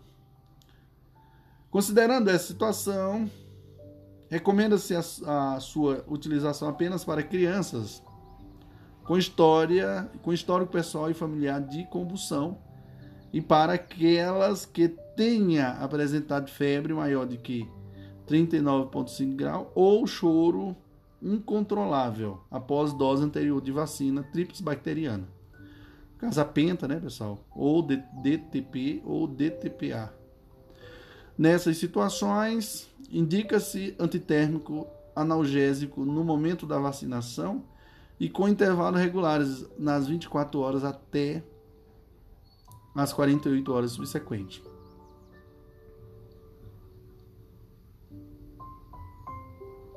Beleza? Beleza, prof. Fatores relacionados à vacina. Nós vamos ter a via de administração, né? O uso de vacinas de administração diferentes da preconizada poderá interferir na resposta imune. Dose e esquema de vacinação. As vacinas inativadas necessitam de mais de uma dose para uma adequada proteção, por exemplo, a hepatite B, a DTP, enquanto as vacinas virais atenuadas geralmente necessitam apenas de uma dose para uma adequada proteção. Adjuvantes, o que, que é isso, prof? São substâncias presentes na composição de algumas vacinas, tá? E que aumenta a resposta imune dos produtos que contêm microorganismo nativado ou seus componentes. Exemplo, toxoides, tetânico e diftério. Não são utilizados em vacinas que contêm microorganismo vivo, viu, pessoal? Não são utilizados em vacinas que contêm microorganismo vivo. Então, os sais de alumínio são os, são os adjuvantes mais utilizados em vacinas para o uso humano.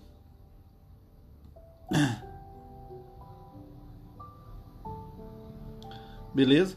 Os sais de alumínio são os adjuvantes mais utilizados em vacina para o uso humano. Vamos responder aqui uma questão? Vamos lá, prof. Então vamos lá, a primeira questão do nosso bloco que diz assim: sobre os fatores que influenciam a resposta imune relacionada à vacina, assinala afirmativa abaixo, é, de valor de valores verdadeiro ou falso. Vamos lá? Vamos lá. Então o primeiro item diz o seguinte: o uso de vias de, de administração diferente da preconizada não interfere na resposta imune. Pessoal, nós terminamos de ver isso aí, né? Tá errada porque interfere sim, tá? Nós falamos sobre isso aí. O segundo item diz: de modo geral, as vacinas inativadas necessitam de mais de uma dose para uma adequada proteção, com certeza, enquanto as vacinas virais atenuadas geralmente necessitam apenas de uma dose para uma adequada proteção. Verdade. E aqui, senhores, vamos lembrar aqui, ó. Os adjuvantes são substâncias presentes, ó, o terceiro item diz: os adjuvantes são substâncias presentes na composição de algumas vacinas e que aumenta a resposta imune dos produtos que, que contêm micro-organismos inativados ou seus, ou seus componentes. Então, verdadeiro. Né? Verdadeiro. E a próxima diz assim, o próximo item. Os adjuvantes são utilizados somente em vacinas que contêm micro-organismos vivos? Falso. Falso, viu, senhores? E aqui, senhores, eu vou só deixar aqui uma observação a todos vocês, que é o seguinte, que os adjuvantes são substâncias presentes na composição de algumas vacinas e que aumenta a resposta imune dos produtos que contêm micro-organismos inativados ou seus componentes. Por exemplo, os toxoides, tetânico e diftério. Não são utilizados em vacinas que contêm micro-organismos vivos tá certo? Os sais de alumínio são os adjuvantes mais utilizados em vacinas para o uso humano. Beleza? Fica ligado. As vacinas adsorvidas, eu falei para vocês, tem ó, a apresentação, as vacinas, as vacinas absorvidas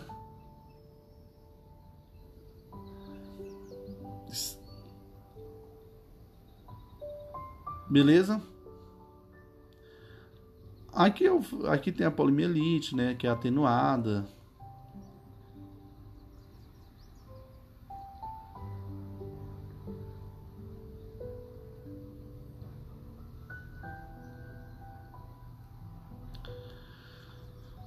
Belezinha, senhores.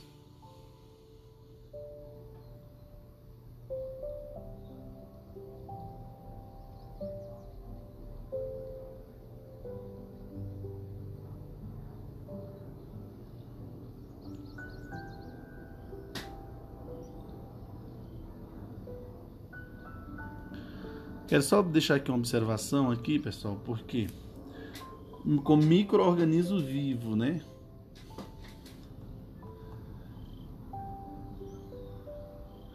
Ó, as vacinas são, são, os adjuvantes são utilizados somente em vacinas que contêm micro-organismo vivo. Tá errado, porque não faz parte, né, senhores? E os, os adjuvantes, eles estão nas vacinas, né, com micro-organismos inativados. Beleza? Aqui eu queria só falar aqui, ó, da a vacina absorvida na difteria, tetânico, a hipertusse, hepatite B combinante, né, hemofilofluenza, B conjugado, né, penta. Aqui, pessoal, eu queria só dizer para vocês que na composição dela nós vamos ter, né, nós vamos ter é, tem como adjuvante o fosfato de alumínio e como conservante o tiomersal, viu pessoal?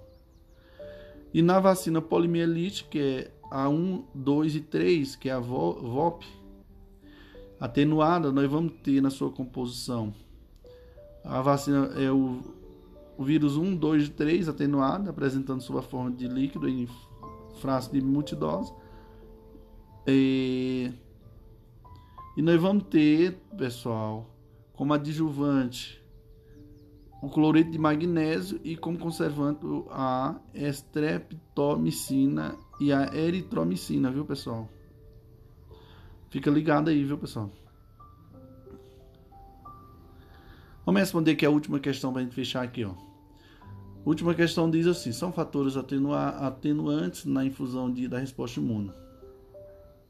Aliás, são fatores atenuantes na indução da resposta imune. As formas de administração, os adjuvantes, a dose de antígeno e a via e o esquema de administração. Então, as vias de inoculação, as vias de inoculação, substância subcutânea, intradérmica e intramuscular levam geralmente os imunobiológicos, os imunogênios para os nódulos linfáticos regionais e mais frequentemente induz a imunidade celular. Então, os antígenos inoculados por via endovenosa e intraperitoneal acumula-se predominantemente no baço e mais frequentemente induz a imunidade humoral. Sinal alternativa correta. Pessoal, aqui é a letra D, a resposta que diz: os adjuvantes melhoram a imunogenicidade dos compostos com ele misturados, sem interferir na especificidade da resposta. Isso aí, senhor. Show papai, evangelizando vivo, prof. André Paulo. Olá, amigos, olá, amigas. Aqui é o professor André Paulo. Hoje estou aqui para fazer aqui um, uma explanação né, das funções imunológicas, né, senhores? Ou seja, complementando o nosso podcast. E aqui, senhores, eu queria, eu quero deixar aqui esses comentários com vocês e frisar alguns conceitos importantes. O que é o sistema imunológico? É o sistema responsável pela defesa do organismo contra a ação de agentes patológicos. O sistema imunológico ele tem alguns componentes. Quais são, prof? Nós temos as células de defesa, órgãos linfáticos. Os órgãos linfáticos nós vamos ter a linfa e vamos ter a medula óssea vermelha, beleza? Então, as células de defesa está dividida em fagócitos e linfócitos. Dentro dos, das, dos fagócitos nós vamos ter os neutrófilos, os eosinófilos, é, eosinófilo, basófilo, vamos ter os mastócitos, os manócitos, os macrófagos e as células dentrística, dentrítica. Os linfócitos eles estão divididos em linfócito B, que está diretamente ligado ao plasmócitos, linfócito T, que ele está dividido em linfócito T, CD4 e TCD8. O CD4, o TCD, o linfócito T, CD4 e o linfócito T CD8, que está ligado às células natural de Quilé. Beleza? Bom, os órgãos linfáticos, nós temos. E quais são os órgãos linfáticos, prof? Nós vamos ter as amígdalas, amig, amígdalas, local de multiplicação dos leucócitos. Nós vamos ter o timo, né, pessoal, que é o órgão onde ocorre o amadurecimento do linfócito T. Vamos ter o baço. O baço é onde os linfócitos são armazenados e maturados. Temos o a hemocateteres, né, pessoal, nesse baço aí também. Hemocateterese, K, hemocatete, não, hemocaterese. Saiu o nome difícil. E o armazenamento de sangue. E nós vamos ter ali perto da região epigástica, nós vamos ter os linfonodos região hipogástrica ali perto, né, pessoal? Os linfonodos, que é o local de amadurecimento de linfócitos e filtro da linfa. Que que é, e vamos ter os vasos linfáticos, viu, pessoal? Bem perto ali na região, após o que? Ali na coxa, ali bem pertinho da região inguinal. A linfa, pessoal, é o líquido resultante de extravasamento do plasma sanguíneo para os tecidos e percorre o interior dos vasos linfáticos. Bom, Vamos ter a medula óssea, vamos lembrar que a medula óssea, ela fica onde, pessoal? No fêmur, né, pessoal? Lá nós vamos ter as células mãe, vamos ter as células mieloide, vamos ter as células linfóide, né, que está ligada aos linfócitos. As células mieloide está ligada aos neutrófilos e plaquetas, bem como as hermáceas, viu, pessoal? Bom, agora iremos frisar aqui alguns conceitos importantes. O que é um antígeno AG? O antígeno AG são partículas ou molécula estranha ao organismo, capaz de induzir uma resposta imunológica, produção de anticorpos contra ela. O anticorpo AC, também chamado de imunoglobulina, liga-se especificamente ao antígeno, que lhe deu origem, inibindo sua ação no organismo. Bom, conceitos importantes aqui: imunidade inata, natural e inespecífica. O que, é isso, prof? É a linha de defesa inicial contra os micro-organismos. Consiste em mecanismos de defesa celulares ou, mi, ou bioquímicos. Temos a imunidade adquirida, adaptativa, adaptativa e específica que é a resposta imunológica estimulada pela exposição a agentes infecciosos, cuja a magnitude e as capacidades defensivas aumenta com a exposição posteriores ao mesmo agente. Sistemas imunológicos aqui, senhores, nós vamos ter ainda a imunidade. Eu queria só fazer um quadro aqui, senhores, para ficar bem, é, bem didático a todos vocês, viu? Não esqueça que quem assiste, quem escuta os podcasts do prof. André Paulo, eles passam no concurso, viu, pessoal? Show, papai, glória a Deus. Então vamos lá, imunidade inata, natural e específica. Tá? Aqui eu vou dividir em dois quadros, e a outra eu divido num quadro, a imunidade adquirida, adaptativa e específica. A imunidade inata, natural e específica, nós vamos ter a primeira linha de combate, que são as barreiras naturais, quem são as barreiras naturais? A pele, mucosa, secreções, flora natural e peristaltismo, tá, pessoal? Vamos ter também na imunidade inata, natural e específica a segunda linha de combate, que são o que? A inflamação. Que são, primeiro, nós vamos ter as células fagostárias, segundo, as substâncias antimicrobianas, terceiro, sistemas complemento, sistema complemento e o quarto, altas temperaturas, beleza? Bom, a imunidade adquirida, adquirida, adaptativa e específica, nós vamos ter a terceira linha de combate. Beleza? Que vamos ser os anticorpos, resposta imune humoral e vamos ter a resposta imune celular. Beleza? Fica ligado, isso aqui cai na prova, senhores. Que espetáculo. Bom, a imunidade é, inata, natural e inespecífica, viu, pessoal? Inespecífica elas têm as barreiras naturais. As barreiras naturais está dividido o quê? Ó, na imunidade inata, natural e inespecífica, nós temos o que? As barreiras naturais, que, que são a pele, saliva e ácido clorídrico, né? Ou suco gástrico, né, pessoal? Então, no caso aqui, ó, a pele é através de quê, pessoal? Do pH vaginal e estômago, né? Na pele está dividida em o pH, que tem o pH vaginal e tem o que? O estômago e tem o muco das mucosas. Saliva, nós vamos ter lágrima, cílios de epitélio, né, respiratório, beleza?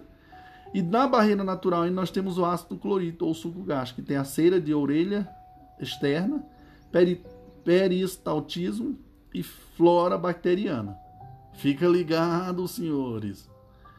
Bom, na imunidade inata, natural e inespecífica, nós vamos lembrar que existe o que?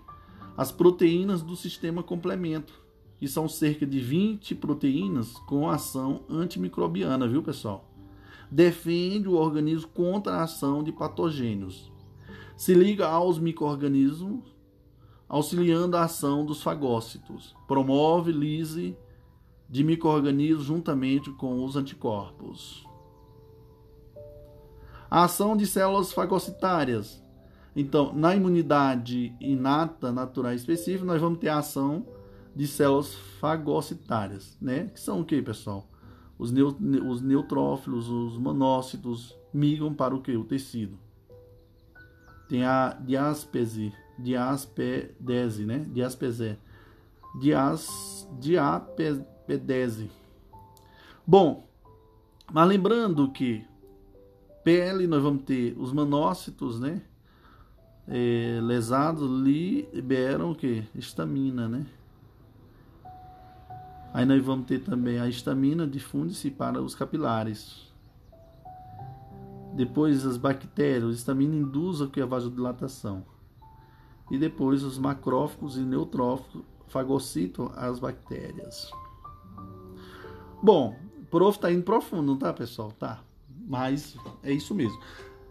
Bom, a imunidade adquirida, adaptativa e específica, nós vamos ter como resposta imune humoral, tá? A resposta imune humoral que está ligada aos antígenos, né, os epitopos, que age livre, atinge diretamente o que? diretamente o que, pessoal? Ativa, ó, age livre, atinjam, ativam diretamente os linfócitos B, tá? Que estes originam células B de memórias, secretam anticorpos, opsonização, liberação de mediadores inflamatórios. Já no caso dos antígenos, no caso, o outro também tem os fagocitado por macrófago.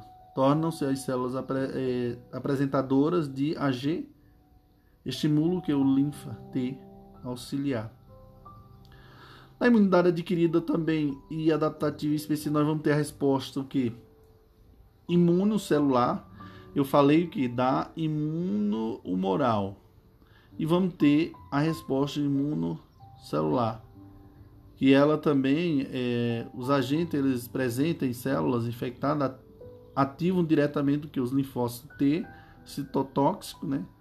Estes originam o que? Os linfócitos T, citotóxicos ativos e destrói as células infectadas. Ela também, elas, elas também ela ativa que as células T de memória. E vamos ter os fagocitados também, pessoal, que torna-se os macrófagos tornam-se células eh, apresentadoras de AG. Beleza? Bom, ação do sistema imunológico. Como eu falei, existem as memórias imunitárias né? Memórias imunitárias, quem são? Resposta primária, nós vamos ter a quantidade de, né, de AC, primeiro, que é a primeira infecção. Resposta secundária, a segunda infecção, que é mais rápida e o que, pessoal? E, tem, e intensa. Tipos de imunização ativa e passiva. A ativa ela pode ser artificial, né? que é a vacina, e tem a, a natural, que é o que? Não, nós temos o que, pessoal? Ativa, ela pode ser o que? A natural, que é através de infecção, e a artificial, que é através que, da vacina. Nós temos o que? A imunização passiva, que é artificial, é através de soro, e a natural, que é através do leite materno. Show, papai.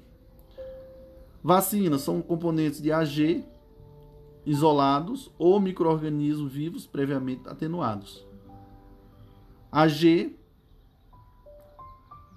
ela tem, dá uma resposta imunitária primária e depois a produção de células de memórias. Né, pessoal?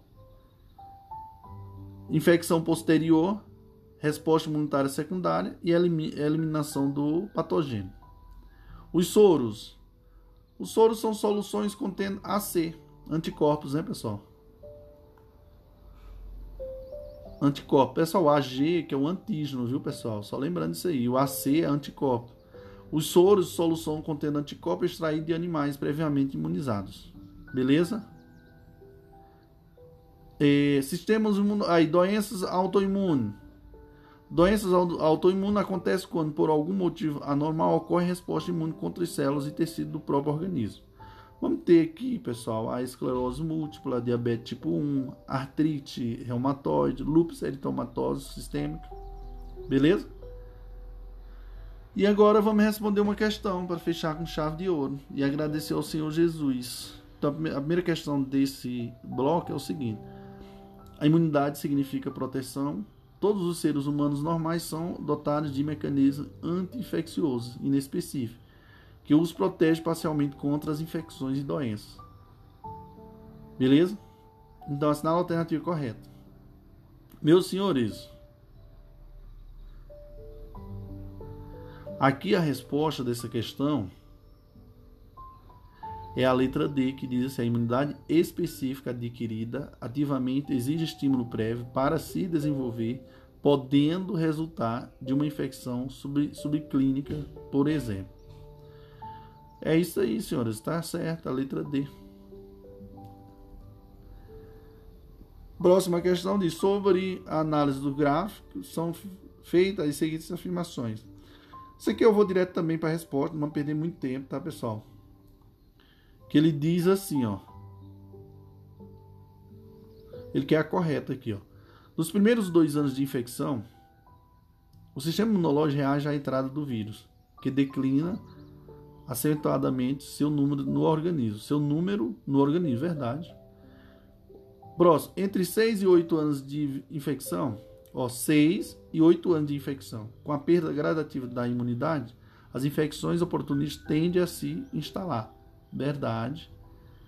Próximo, a imunossupressão é decorrente da destruição de grandes quantidades de linfócito T4. Verdade. Corretíssima. Show, papai. Vamos que vamos. Viva quem? O grande professor André Paulo. Muito feliz, senhores, em poder compartilhar esse momento de glória com vocês. Show. Eu sei que os meus podcasts transformam pessoas e agrega muito na vida das pessoas. Show, papai.